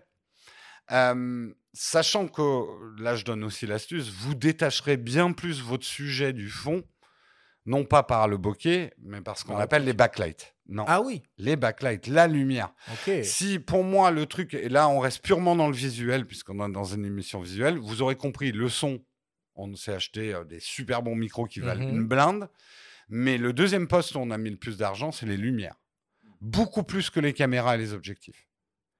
Parce que la lumière, surtout en live, mais j'ai envie de dire euh, partout, la lumière crée l'image. On n'a rien inventé depuis l'invention de la photo. On est des sculpteurs de lumière, on est des peintres de la lumière. Une bonne lumière euh, fiable, renouvelable, parce que nous, on est là tous les jours. Donc, on pourrait acheter des caméras, des, des lights à 100 euros sur Amazon. Mais un jour Ouais, sur deux, elle un fournit pas la, même- la même Ouais. lumière. Et si on te suit donc avec des très bons micros, une très belle lumière, un smartphone va suffire. Exactement. Franchement, oui. Bon, on Et, arrête tout. et là, je, non, mais je vais, je vais être tout à fait honnête. C'est le conseil que je donne à n'importe qui, et pas que d'ailleurs pour les lives, même sur YouTube. Investis ton argent dans un micro, investis dans de la bonne light et filme-toi au smartphone. Personne m'écoute, mais pourtant j'ai raison. Parce qu'on l'a fait, on l'a même démontré dans des vidéos. Avec une bonne lumière, un bon micro et un smartphone, j'ai une bien meilleure image qu'avec. Enfin, j'ai un bien meilleur rendu qu'avec une caméra qui m'aura coûté 2000 boules, un objectif à 1500 boules dessus, sans micro et sans light. Mais je te crois pas. Si tu mets un 135 mm f1.8 G Master euh, sur un sur un A7 IV, tu vas pas me dire que l'image est moins Eh ben, bonne c'est- qu'avec mais sans light, il a dit Oh sans là. light. Ah non, mais avec zéro light. Ah non. Avec zéro light. Non, franchement, la lumière. Enfin, je sais que les photographes qui nous écoutent et les vidéastes professionnels le savent, mais ça, on l'explique peut-être à un public qui, est, mo- qui a moins conscience. Et moi, j'étais Ah, le premier. hein. Et là, je remercie Albert de SOS Ciné et d'autres euh, qui m'ont influencé là-dessus sur l'importance de la lumière. J'étais comme tout le monde. Je, je m'éclairais à l'IKEA. Euh, même mes premières vidéos, voilà, c'était la lumière du bureau. Et euh, on m'a sensibilisé à la qualité de la lumière. Aujourd'hui, nous, les lumières qu'on utilise pour un live, ça va paraître désuet, euh, complètement fou pour certains, mais nous, il y a, ouais, je dirais un petit 6000 euros quand même, rien qu'en light. Ok. Euh, même plus, 6-7 000 euros, euh, rien qu'en vrai lumière. budget, quoi. C'est un vrai budget. Ce qui est Et- super intéressant, hein, c'est que depuis tout à l'heure, on parle donc de, de- de vlogging, on parle de streaming, on a parlé de lumière, de son, on n'a pas du tout parlé de définition, de 4K, de tout ça. Donc c'est vraiment, euh, je trouve ça euh, chouette qu'on parle de ces instruments-là qui sont finalement à la base de la qualité de ce qu'on va obtenir à la fin. Oui, c'est ça. et qui passent après- avant la qualité d'image, La def et le flux, c'est. Mais qui sont des c'est de la bah, mécanique, quoi. Après, Bah, c'est de la coup, mécanique, mais qui influe aussi sur d'autres paramètres qui sont très importants. Euh, le- la, la durée de, de, de vidéo, euh, le stockage, euh, la bande passante dont on a parlé, etc. Mais je trouve ça hyper intéressant comme euh, angle d'attaque de, parler de son et de lumière. Enfin, moi, ça, me- ça me plaît en tout cas. Alors qu'à base, le vlogging est, est vraiment du mandarin. Je, je- je- je le répète. Mais euh, c'est vrai qu'après, tout est une affaire de compromis. Quand on diffuse en live, on veut aussi un flux facile à diffuser. Hmm. Ça ne veut pas dire qu'on n'utilise pas la 4K, mais on va souvent cropper dedans. C'est-à-dire que nous, la Tu fais 4K. deux plans avec une seule caméra. Voilà, alors on peut faire deux plans avec une seule caméra, mais ça va permettre, nous par exemple, on est trois présentateurs de tailles différentes. Ah. Plutôt que de bouger la caméra tous les jours, on filme plus large, mais on crop numériquement dans le logiciel OBS qui mixe tout ça. Que tu nous expliques un Pour, peu ce que voilà, j'expliquerai, pour s'adapter aux différentes tailles. Bon, en même temps, aujourd'hui, la meilleure solution, c'est de lever ou de baisser la chaise. mais, euh, Ou les talonnettes euh, de Sarkozy. Bon. voilà. mais euh, on va utiliser la 4K, mais on- ça ne veut pas dire qu'on diffuse en 4K. Toi, tu diffuses en Full HD. On est pour l'instant en Full HD parce que de toute façon, euh, enfin, de la radio filmée, euh, l'apport de la 4K en termes de qualité d'image, il n'est pas. Mais par contre, sur tes vidéos postées en dur, on va dire, euh, pour parler comme ça sur YouTube, là, tu es en 4K. Oui, mais alors là, j'ai une anecdote à raconter. On a eu beaucoup plus de réactions de gens disant Waouh, vous avez changé de caméra, votre image, elle est incroyable. Non pas quand on est passé en 4K, parce que ça, on a été super discret. On l'a même pas dit. On n'a pas dit Waouh, cette vidéo est en 4K. Mais les deux choses qui ont fait que les gens ont réagi à notre image, c'est un, quand on a acheté des vraies lumières, tout le monde a cru qu'on avait changé de caméra. Et deuxièmement, quand on a changé la, la diagonale de l'image, notre ratio image, qu'on a osé passer sur des ratios images de cinéma. En Et 16 je- du coup? Non. Pas tout à fait Pas tout à fait. C'est un, c'est un autre format que j'ai pas en tête. Euh, c'est un format qui est aussi utilisé en cinéma, mais c'est pas le 16-9 justement. Euh, j'ai un trou de mémoire. Mais bon, bref. du scope quand même. Non, non, c'est pas du scope, mais c'est un espèce d'intermédiaire. D'accord. C'est un espèce d'intermédiaire. euh, mais je voudrais pas dire de conneries techniques, sinon je vais me faire de incendier, donc je préfère rien dire. Euh, et on a eu plus de réactions sur la qualité d'image euh, que quand on est passé en 4K. Et pour être tout à fait honnête, on triche avec la 4K. C'est-à-dire qu'il y a encore certains plans qu'on tourne en FHD et qu'on interpole en 4K. Et ça, Et marche ça passe. très bien. Personne n'a jamais vu que du feu. Euh, je veux dire, c'est des débats de pixel peeper. Alors, Euh, ouais. Oui, Voilà. mais à l'heure où on nous bassine euh, de Avec la marketing 8K. avec la 8K, tu vois, moi je Écoute, trouve que c'est des discours qui sont ultra intéressants aussi. Et qui, qui- Bah, en fait, sont réalistes, quoi. Là, il y a des gens qui vont pas aimer ce que je vais dire, mais les machines sont formidables. Non, les, les machines sont ultra puissantes. En fait, la 8K et la 4K sont des formats très intéressants, quel que soit ton format de diffusion. Ouais. Nous, on utilise la 4K depuis hyper longtemps, alors qu'on était encore en FHD. Parce que ça permet de cropper, et ça. même si tu interpoles une image 4K en FHD, tu auras une meilleure image qu'une image filmée en FHD en native. Compris. Voilà. Tu vas avoir un, un rendu qui est amené par l'ordinateur. Ouais, donc ces histoires de Hmm. ultra haute définition, c'est aussi et peut-être même avant tout de la possibilité de post-prod en fait. C'est de la captation. c'est souplesse, c'est- des, outils- souplesse c'est à des la- à outils la supplémentaires. Ouais. Ah, absolument, c'est sûr. des outils C'est pas qu'une logique de diffusion. euh, C'est pouvoir recadrer, 8K, quoi. c'est de la latitude. En fait, les gens confondent diffusion et captation. C'est pas parce que je filme en 8K que je vais diffuser en 8K. Hmm. Surtout pas même. Nous, on a toujours filmé dans des résolutions supérieures à celles de nos diffusions pour garder, comme tu dis, des latitudes de post-prod. Ok. Je reviens trois secondes sur ton euh, setup de, de- de studio. Donc, tu as dit que c'était un multicaméra, trois caméras plus à venir. Par contre, ce qui est important quand on est sur un, un dispositif comme ça, c'est d'avoir de la cohérence en termes de rendu d'image. Et là, du coup, avoir des, des, des caméras qui viennent de la même marque, de la même gamme, voire même exactement les mêmes caméras, ça a du sens. Ça a du sens. On C'est en pas revient pour au ça qu'on vélo. n'en a pas chié. et Mais c'est pas en live, mon gars. et, et- et je peux te dire qu'on en a chié quand même, même si tout vient de Sony. Ouais. euh, d'un capteur à l'autre, tu n'as pas. C'est pas tant sur les couleurs, parce que ça, comme je l'ai dit tout à l'heure, la couleur est un algorithme, on peut s'y retrouver. Ça va plus être effectivement sur la dynamique La générale d'une image, qui est très différente selon un full frame. Ah bah, si tu mets du capteur. ZV1 avec un A7 IV, oui, ça peut jurer, c'est sûr. Bah alors, nous le ZV1 on l'a, Hmm. mais c'est notre top cam. La top cam, on s'en fout de la dynamique, ça monte nos mains. Mais ça a été plus difficile de caler euh, notre Alpha 7 euh, avec la ZVE10. Là, ça a demandé un petit peu de travail. Je suis pas 100% Satisfait pas- du ça- du résultat. Ouais. Il y a une dynamique qui change. Après, on n'est pas sur les mêmes longueurs optiques. Donc, l'œil fait le Ah, saut. c'est pas les mêmes capteurs, quoi. Enfin, Oui, oui, mais quoi. Là aussi, il faut toujours jouer avec les contraintes. En fait, la pire erreur à faire en multicam, c'est de dire je vais être sur la même valeur de champ avec des caméras qui ont des optiques différentes et des capteurs différents ou même des optiques différentes. Non, il faut que ton cerveau enregistre je passe à la caméra 2. Donc il s'en fout que la dynamique soit pas exactement la même. Par contre, tu lui mets la même valeur de champ, euh, tu fais 2,50 mm à 45 degrés, là l'œil il va faire wow wow wow wow, il y a un truc qui va pas là, Ouais, c'est pas la pas même raccord. image, c'est pas raccord, il y a un faux raccord. Et justement, tu parles d'œil, on a parlé d'autofocus tout à l'heure. Est-ce que tu utilises la fonction de IAF qu'on a sur euh, les Sony, hein, qui fonctionne euh, très bien, mais je me demande à quel point elle fonctionne en vidéo, c'est-à-dire de la détection de visage et des yeux? Oui, après Est-ce que c'est fiable? on a une tolérance au flou quand même en vidéo, encore heureux.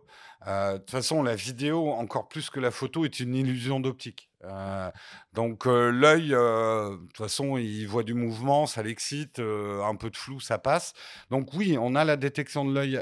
Enfin, maintenant, c'est plus la détection de l'humain et du visage qui est la plus performante en vidéo pour nous, parce que l'œil, bah, il peut disparaître dans une vidéo, il faudrait pas que l'appareil saute. Mais oui, on utilise effectivement, et ça, il faut reconnaître que chez Sony, euh, c'est tip top. Une main passe devant, euh, ça, ça saute pas, euh, ce genre de choses, quoi. Bon, bah on y voit déjà un petit peu plus clair hein, sur, euh, sur cette partie euh, euh, matos. Tu nous, as, donné aussi euh, également beaucoup de, conseils pratiques. Alors bon, on pourra en donner des, tonnes, des tonnes et des tonnes. On ne pourra jamais être exhaustif sur ce sujet-là. Donc on va essayer peut-être d'une certaine façon de se focaliser plutôt sur les erreurs à éviter plutôt que sur les choses à faire. Euh, et pour l'occasion, du coup, on a contacté euh, Olivier Schmitt, hein, qui est déjà venu, je l'ai déjà dit, euh, à plusieurs reprises dans cette, dans cette émission, qui fait des vidéos sur YouTube, qui anime aussi un podcast qui s'appelle Secret de Créateur. Et on lui a demandé quels seraient, selon lui, les cinq pièges à éviter dans l'exercice du vlog. On l'écoute. Premièrement, je pense qu'une des plus grosses erreurs, c'est de commencer à filmer sans savoir où on va, où on veut emmener en fait notre histoire et euh, notre, notre audience. Qu'est-ce qu'on veut raconter? Ça, je pense que c'est la principale erreur. La, deuxième erreur, je dirais, c'est de peut-être passer trop de temps à filmer des choses qui ne seront pas nécessaires, euh, qui ne servent pas l'histoire, parce qu'on va perdre beaucoup de temps derrière, et, euh, et forcément, on préfère être sur le terrain que derrière l'ordinateur pour faire du montage. Enfin, je pense que c'est le cas de pas mal de personnes. Je dirais aussi que euh, ne pas ne pas intégrer euh, d'autres personnes que soi dans un vlog, c'est aussi aujourd'hui euh, une belle erreur, euh, quelque chose qu'il faut éviter puisque l'intérêt, ça va vraiment être d'aller à la rencontre des gens, d'avoir des interactions et plus on est dans un vlog, plus ça va être intéressant pour pour le spectateur. Techniquement, une erreur, ce serait, on est toujours un petit peu dans, dans la même idée, ce serait de peut-être trop faire attention à la technique, là où ce n'est pas nécessaire, là où finalement, encore une fois, le storytelling prend le devant, parce que s'attarder trop sur la technique risque de nous faire louper des moments clés, des, moments furtifs. C'est comme si vous filmez un mariage, il y a des choses qui vont se passer, qui ne se passent qu'une fois et qu'il ne faut pas louper. Et quand on réalise un vlog, les gens sont susceptibles d'être beaucoup plus tolérants, sont plus tolérants en fait par rapport à la technique que qu'au cinéma ou que dans une série. Et hum, la dernière erreur, c'est peut-être de, bah, ça englobe un petit peu tout ça, c'est de, vouloir en faire trop et, trop long. Je pense que, que si on veut débuter dans le vlog, faire des, petits formats de 5-6 minutes qu'on maîtrise et qu'on peut reproduire facilement un petit peu à, n'importe quel moment, n'importe où, c'est la meilleure des stratégies. Ça nous permettra de, finaliser des projets, d'être satisfait d'avoir réalisé quelque chose et, de directement pouvoir voilà, appuyer sur exporter, publier et passer à un autre projet pour raconter une nouvelle histoire. Bon, il y a distance hein, finalement entre sa parole et les conseils que tu nous as déjà un peu. On a à euh, peu près peu tout dit déjà, hein. mais hein. c'est vachement intéressant. Il, il- il est toujours très, très clair aussi euh, et, et concis, ouais, mais c'est à peu près tout ce qu'on a dit. Sauf peut-être sur la durée, on n'en a pas trop parlé. Oui. On a parlé des jump cuts, donc du rythme. On n'a pas tant parlé de la durée. C'est important quand même quand on, on fait de la captation, euh, notamment en extérieur aussi, euh, ne serait-ce que par rapport à l'autonomie de, de son matériel. Euh, faut mieux faire court ou- Bon, ça, l'autonomie du matériel, sujet, ça, ça. ça va être au niveau des rushs, mais là où il a tout à fait raison, c'est il faut penser à son montage. Euh, si on arrive devant son ordinateur et qu'on a 4 heures de vidéo à dérocher pour produire un 4 minutes, vous allez vous décourager parce qu'on on- on oublie toujours, mais il faut réécouter ces, il faut réécouter ces 4 heures pour, pour obtenir quelque chose d'intéressant. Donc, euh, ça, Casey Neistat, pour réévoquer lui, est un mec qui a un, talent et même un génie là-dessus, c'est qu'il est en train de faire son montage pendant qu'il filme. Euh, J'en suis persuadé. Il, il diminue ce que moi Il j'appelle le. qu'il a besoin, quoi. Voilà, il faut enlever le gras, euh, diminuer le fat, euh, pour pas avoir trop de boulot derrière quand on va être au montage. Donc, Olivier a complètement raison. Après, votre résultat final peut faire 15 minutes si vous tenez les gens en haleine. Euh, La Ça durée passe par l'écriture, c'est ce qu'on C'est dit, euh, l'écriture. Parce que c'est ce qu'il dit en premier, c'est ce qu'on n'a pas arrêté Mm. de dire. Le storytelling, finalement, c'est ça qui prime. Quoi. Moi, je continue à le dire, mais bon, même si c'est vrai que sur YouTube, le- l'algo va avoir tendance à, à- à pénaliser quand on est trop long, mais globalement, euh, il n'y a pas de vidéo trop longue, il n'y a que des vidéos trop chiantes. Euh, vous pouvez être chiant en 5 minutes comme vous pouvez être passionnant en 15. Euh, tout dépend de l'intensité dramatique. J'évoque le mot dramatique parce qu'il faut s'inspirer des règles du drame. Comment faire monter la pression dans un documentaire autour de son burger euh, si on est en train de raconter ce qu'on est en train de manger C'est faisable, mais il faut savoir écrire une histoire. Donc plongez-vous plutôt dans des bouquins qui vont vous apprendre à écrire une histoire plutôt que dans des manuels techniques pour savoir les différents modes de stabilisation. On va conclure là-dessus. Hein, ma foi, bon, il y a plein de sujets qu'on aurait aimé euh, aborder avec toi, mais le, C'est passionnant le chrono, euh, le chrono tourne. Merci Jérôme. Eh ben, pour, euh, merci de pour, m'accueillir. tout, euh, Ah, euh, pour tous ces, euh, ces, ces conseils. Je pense qu'on a la matière pour faire un volet 2 euh, à cette émission et peut-être un peu se focaliser davantage sur toutes les contraintes techniques qu'on peut avoir lors de la diffusion des lives. Et Dieu sait euh, si, euh, s'il y en a. Merci beaucoup euh, Jérôme. On passe à la suite de l'émission et on attaque le débrief.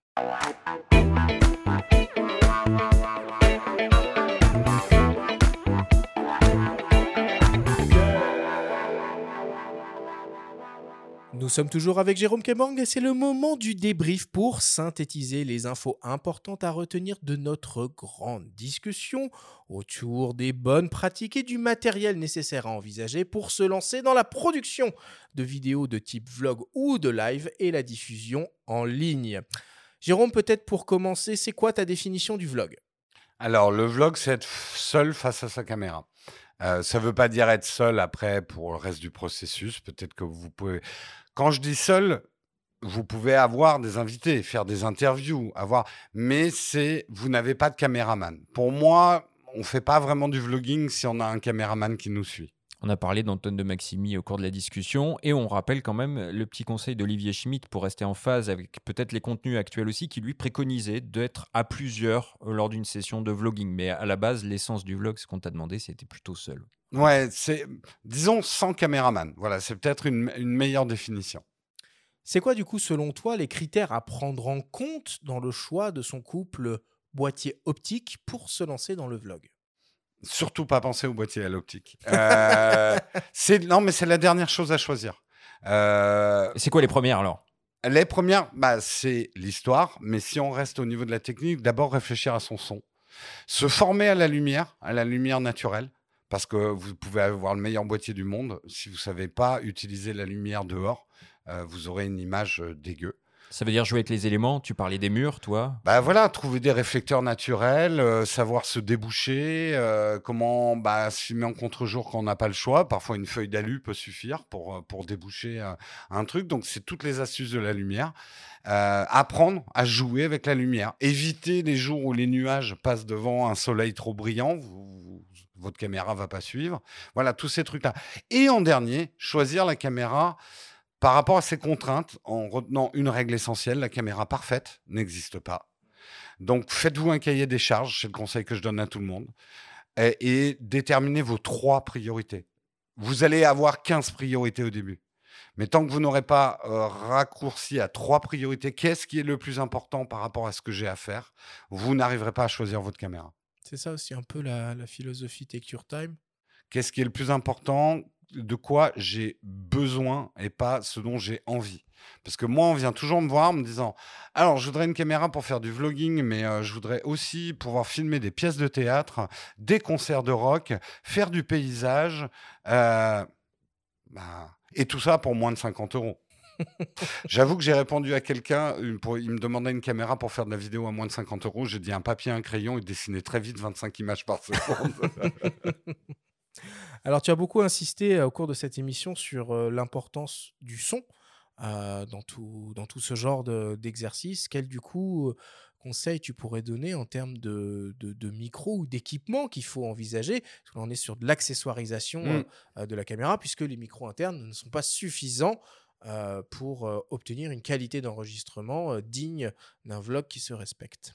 Alors, puisqu'on parle à des photographes, un micro, c'est quand même un objectif. Euh, Il y a des micros faits pour différentes choses.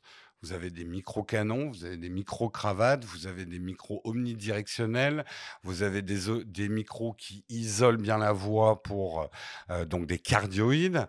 Donc, un micro, ça se choisit comme un objectif, c'est un outil adapté. Il n'y a pas de micro universel qui va enregistrer tous les sons.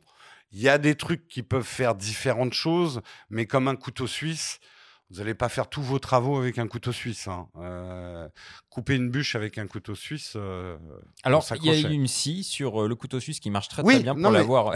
Non, mais c'est ce que mais- je dis. mais tu le as raison. couteau suisse, c'est formidable. Mais d'autant quand on est, d'autant plus quand on est en extérieur. Oui, On- on ben faisait voilà. une distinction euh, entre le streaming et le vlog, et il est clair que le vlog est très souvent en extérieur, et là, euh, gérer le son en extérieur, c'est. C'est le plus compliqué. Euh, c'est comme filmer du, c'est comme prendre des photos de mouvement en basse luminosité. On va dire, on est dans le truc le plus compliqué à faire. Prendre du son seul en extérieur, là où il y a des bruits ambiants, Son très propre compliqué. son à soi en plus. Son propre son à soi. Donc déjà, choisir l'endroit où on filme. Moi, il y a une règle qu'on m'a donnée, que je me permets de donner et qui change tout. Le- L'oreille est un, capteur qui s'adapte très mal. L'œil arrive à s'adapter à une image crade, euh, il interprète. Le- L'oreille, c'est très fin et un mauvais son, il va tout de suite exclure, dire ouais, j'en veux pas. Mais il y a un truc, c'est que si jamais, par exemple, tu dois absolument enregistrer ton son à un endroit où il y a des voitures qui passent, il faut qu'on voit les voitures à l'image. En fait, ce que ne va pas du tout aimer l'oreille, c'est entendre un bruit de voiture sans les pas. voir. Donc, si tu es dans un endroit bruyant parce qu'il y a des gens qui parlent, important de montrer les gens qui parlent à l'image. Pourquoi c'est bruyant? Ne pas essayer de se tourner contre un mur dans une expo où il y a plein de gens qui parlent. Là, l'oreille va pas comprendre pourquoi il y a plein de gens qui parlent. Donc l'identifier au moins sur un plan. Au moins pour un plan, localiser les choses. Et là, le cerveau va faire son travail de filtre. Ok, j'ai vu qu'il y avait des bagnoles, c'est normal qu'il y ait des bruits de bagnoles. Super comme conseil. Euh, on s'intéresse maintenant un peu à la partie euh, stream, diffusion euh, en direct. Est-ce que du coup, il y a des, des- des paramètres à prendre en compte dans le choix de la caméra pour cet exercice-là, qui est un petit peu particulier? Alors, pareil, la caméra, c'est le dernier truc à choisir. Je suis désolé, hein, mais, Mais j'y non, mais tiens, j'y raison, tiens. mais je Euh, respecte. Là, dans l'ordre des choses, là, le micro est prépondérant. Et c'est des micros de radio qu'il faut. Donc là, on passe dans une catégorie au-dessus, c'est ce qu'on appelle des, des micros de broadcast. Ça peut valoir 200, 400, voire au-dessus. Mettez plus l'argent là-dedans que dans un boîtier. Clairement, vous aurez un bien meilleur stream avec un bon son. Euh, donc, euh, s'il y a un seul poste de dépense à respecter, c'est d'abord de la radio, le live, avant d'être du visuel. Euh, on ne parle même pas d'audiovisuel, pour moi, c'est de la radio filmée. Ensuite, la lumière. Et la lumière, dans sa qualité et sa constance. Si vous faites une émission, si vous faites un live, ça va être hyper régulier. Il faut que la lumière ne bouge pas dans le temps, euh, commence pas à avoir ces castes verdâtres que vous allez avoir sur des lumières euh, qu'on achète à 100 euros euh, la, la plaque LED. Ça va marcher un certain temps. Et ensuite, vos peaux vont dev- devenir vertes. Vraiment. hein. Et ça, je l'ai expérimenté. Moi aussi, hein, j'ai acheté des trucs pas chers. Donc, ça coûte très cher des bonnes lumières, mais vous regretterez pas votre investissement parce que ça va beaucoup plus faire sur votre image que n'importe quelle caméra, n'importe quel objectif. Après, quand on arrive à, à la caméra elle-même, plus vous avez un beau décor, moins vous avez besoin d'un grand capteur. C'est con, Mm. mais c'est un vrai conseil. Plus vous voulez montrer votre décor, bah, moins vous avez besoin de bokeh. Plus vous êtes loin de votre décor, moins vous avez besoin de bokeh ou de grands capteurs. Si après vous êtes dans un endroit étriqué et que vous voulez pas donner cette impression d'étriqué, bah là il va falloir aller sur, je dirais plus que du boîtier vidéo, mais du boîtier photo pour pouvoir profiter d'un grand capteur et d'optique photo qui donne ce rendu. J'aime pas dire le rendu cinéma parce que ça veut tellement dire n'importe quoi, mais en tout cas ce rendu qui permet Ben, rendu photo. on peut Voilà, le dire. un rendu photo, Ouais. voilà, un rendu photo qui bouge, euh, qui est euh, très agréable, très flatteur, qui permet de, de planquer des défauts, hein, on peut le dire. hein. le, le, le bokeh a toujours été une manière de planquer des poubelles. hein. Euh, c'est un artifice, même en photo. Mais voilà, donc vraiment, j'ai envie de dire, mettez l'argent dans votre décor, dans l'isolation de votre son, beaucoup plus que dans la caméra. Si vous avez mis beaucoup d'argent dans le micro, dans la lumière, dans l'aménagement de la pièce, vous n'aurez pas à dépenser beaucoup d'argent pour la caméra. Et on peut le voir donc du coup sur le making-of de, la constitution de ton studio dans une chambre. Et quelle est la meilleure peluche alors pour insonoriser euh, Plus c'est gros, mieux c'est. Plus c'est gros, mieux ça passe. Exactement. Plus ça va amortir le son. Pour un Casimir pour. euh, Non, mais alors, je donne quand même un faut petit... assumer euh, le, le choix éditorial de la chose. hein. Le, le principe de l'écho, on l'explique en fait Allez. dans notre vidéo. Euh, mais là où le son, la réverb va être terrible, c'est ce que vous avez en face de vous. Et si vous êtes dans une petite pièce comme nous, Nous, on a le mur là, juste devant nous. Il y a les caméras, il y a le mur. Vous mettez euh, des couvertures de déménageurs. Ça coûte euh, 50 centimes sur, euh, sur un distributeur. Voilà. Euh, une grosse couverture, c'est de la grosse feutrine, ça. Tu mets ça devant toi, on s'en fout, on ne le voit pas à l'image. Vous aurez un hyper bon son. On va conclure là-dessus. Merci beaucoup, Jérôme, pour toutes ces explications.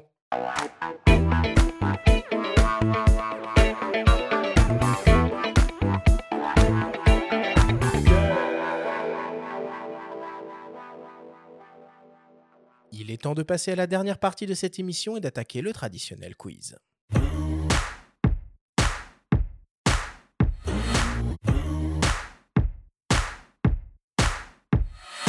Jérôme, le principe du quiz est très simple. Nous avons reçu des questions de la part de nos auditeurs qu'ils t'ont posées via notre compte Instagram en lien ou non avec le sujet de cette émission.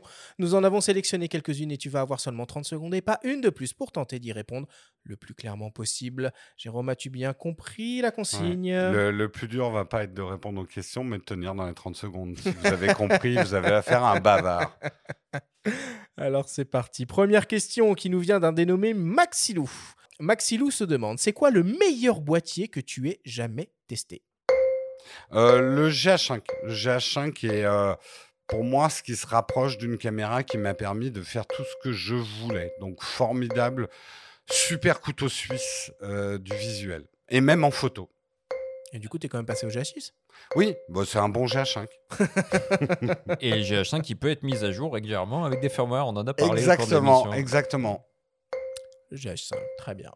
On attend la fin du micro. T'as fait largement moins que 30 secondes. Ouais, mais est-ce que j'ai le droit de cumuler Est-ce que j'ai le droit de cumuler les secondes que j'ai gagnées pour d'autres questions? Hors de question. T'es le premier à poser la question. je veux, un décompte, je veux un décompte de mes secondes non Un crédit. utilisées. Un crédit seconde. Écoute, la prochaine fois que tu viendras, peut-être que euh, on te mettra un crédit. Deuxième question qui nous vient d'une dénommée Clara F. Clara F se demande si tu peux nous raconter quel est ton pire plantage technique au cours d'un live. Alors, au cours d'un live, merde, j'ai pas d'exemple. Par contre, j'ai un tournage désastreux où j'ai perdu tous mes fichiers en croyant que mes... mon montage était en- enregistré sur l'ordinateur alors que c'était enregistré sur ma carte SD et j'ai reformaté la carte SD, j'ai perdu tout mon montage. Tous les monteurs connaissent un moment ou un autre ça dans leur vie, c'est absolument Ce horrible. En live, en live, si, alors des lives de keynote Apple avec rien qui marche à deux secondes du lancement. euh, euh, le premier euh, live qu'on a fait, ah, j'ai perdu. Finis Bon. ta phrase quand même. Bon, ouais, voilà, un des premiers lives qu'on a fait où on avait quasiment 10 secondes de désynchro entre le son et l'image. Ah ouais. Ça, c'est très dur. Tiens, d'ailleurs, du coup, je t'ai pas posé la question, mais quand tu fais des lives en multicaméra, tu enregistres quand même euh, en local tout ce que bah, Non. tout ce que voient les caméras ou tu as juste un seul flux qui est enregistré, le flux final? Euh, en fait, on a un flux qui est envoyé Ok. euh, en chez local. Twitch. Non, ça, ça ferait perdre du temps machine et ça, ça serait mauvais. Parfait. Troisième question qui nous vient d'un dénommé, tiens, c'est original, Quanon. Cette personne se demande qui sont tes youtubeurs ou youtubeuses tech américains préférés. Alors bien sûr, MKBHD, qui est vraiment la référence euh, absolue en tech, en qualité d'image, etc. J'aime beaucoup aussi René Ritchie, qui d'ailleurs vient de se faire embaucher par YouTube. euh, Pour, Ah ouais? euh, ouais, mais il continue euh, sa chaîne. Contenu très intelligent en tech. Après, un peu moins tech, mais un peu plus justement si vous vous intéressez à la technique autour des vidéos, la technologie autour des vidéos et de la photo. C'est DSLR vidéo shooter. ou- Ouais. voilà, euh, qui est vraiment très très bon aussi. Ok. Quatrième question qui nous vient d'un dénommé Thomas. Lumix, Nikon, Sony, quand est-ce que tu vas enfin utiliser des boîtiers Canon? Alors, mon premier boîtier, quand j'ai commencé la chaîne, c'était du Canon et j'adore Canon. Je me le suis fait voler euh, six mois après avoir démarré la chaîne. J'ai perdu 7000 euros de matos en tout. Ah oui. Ça a fait très très mal. Euh, J'en souffre encore quand je le raconte. Euh, J'adore Canon. J'ai pas eu l'occasion, en fait, de reprendre du Canon. Mais je n'ai aucun a priori anti-Canon, euh, si ce n'est parfois le prix. Et enfin, dernière question, une question de mes soins, une question qui tue.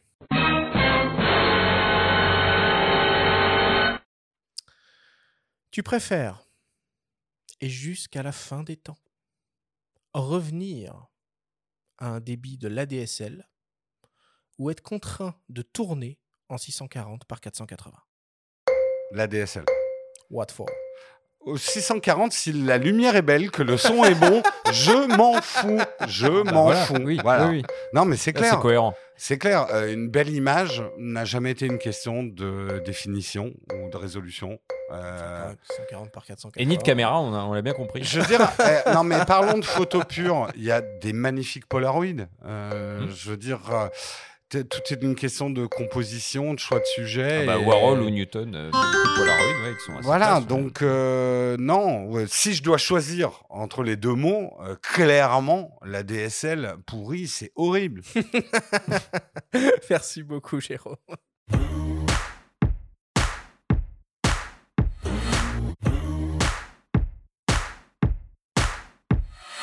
Nous voilà désormais à la fin de cette émission. Jérôme, c'était vraiment un grand plaisir de t'avoir avec nous ici dans notre studio pour aborder tous ces sujets qui nous sont un peu euh, éloignés avec euh, Benjamin, mais qui sont tout à fait euh, passionnants. Bah, beaucoup moins maintenant. hein. Beaucoup moins moi, maintenant. On va suis- devenir je- un collable hein, bah, maintenant. je suis à deux doigts de lancer un Twitch. Ah, mais non, mais ça, Mais il faut, il ça faut. fait, ça fait envie. Mais quand, quand on parle de son et de lumière, on revient à l'essence un peu de, de nos métiers, hein, tu vois, du podcast, de la photo. C'est super non, intéressant. non, mais en vrai, je pense qu'il y a une réelle appétence. On dit souvent la photo en ce moment, les jeunes s'y intéressent pas ou ce genre de choses. C'est faux. On n'a jamais fait Ah bah. autant de photos. Il y a une passion pour l'image en ce moment et il y a plein de places sur Twitch pour en parler. Il y en a déjà hein, qui, qui- qui sont sur Twitch. Euh, Twitch, ce qu'il y a de génial, c'est que tu te laisses porter par un public qui, par ses questions. Tu interagis avec lui. C'est toute la différence d'un live télé. C'est que là, on a un chat avec qui on parle et qui oriente notre contenu. Moi, je le dis, aujourd'hui, tu n'es même pas obligé de préparer une émission. Tu te lances sur Twitch, posez-moi des questions, je vous réponds. Les gens adorent ça. Ils ont plein de questions à poser et ça va driver ton contenu. Donc, ouais, je vous invite, euh, je vous invite à venir sur Twitch. Faut pas pousser les ISO sur Twitch. Bientôt. Bientôt. Euh, Jérôme, c'est quoi ton actu là? C'est quoi les prochaines vidéos qui vont sortir? Si tu as le droit de nous le dire, évidemment. Alors, j'ai pas le droit, mais alors des vidéos iPhone, et puis on va faire de l'iPhone, peut-être un petit peu d'iPhone aussi, puis probablement de l'iPhone. hein, euh. Peut-être un petit AirPods au milieu, si ça intéresse quelqu'un. Non, je suis. Il n'y a pas des pixels qui vont sortir chez je- Google, là? Pff, Tout s'en fout. Non, non, c'est une plaisanterie du métier. Nous, on dit, voilà, euh, le- un iPhone, c'est les boobs de la tech. Euh, c'est un coup sûr parce que même les gens qui détestent les iPhones vont regarder les vidéos sur l'iPhone. Donc, non, je rassure. Je savais on pas que c'était toujours valable. hein. Je pensais que ça avait un peu perdu ça, sa ça superbe, cristallise, ils sont plus chers, ils, Ouais. sont, ils sont énervants. euh, c'est les premiers de la classe. En tout cas, pas vraiment, mais on les visualise comme ça. Donc, c'est un sujet qui cristallise. Mais euh, non, justement, je rassure, c'était une plaisanterie. On va varier les choses. On parlera aussi euh, de, de, je sais pas, de l'Apple TV. ok, ça marche. Merci beaucoup en tout cas, Jérôme, euh, d'avoir d'avoir accepté notre invitation. La semaine prochaine, on va essayer de jouer à Madame Irma en analysant le marché de la photo et en essayant de prédire ce qui risque de se passer dans les mois et années à venir. Nous recevrons pour l'occasion un confrère, Damien Rouet, fondateur et rédacteur en chef du magazine en ligne Phototrend. Merci à tous de nous avoir écoutés, faites attention à vous, prenez soin de vous et on se retrouve jeudi prochain.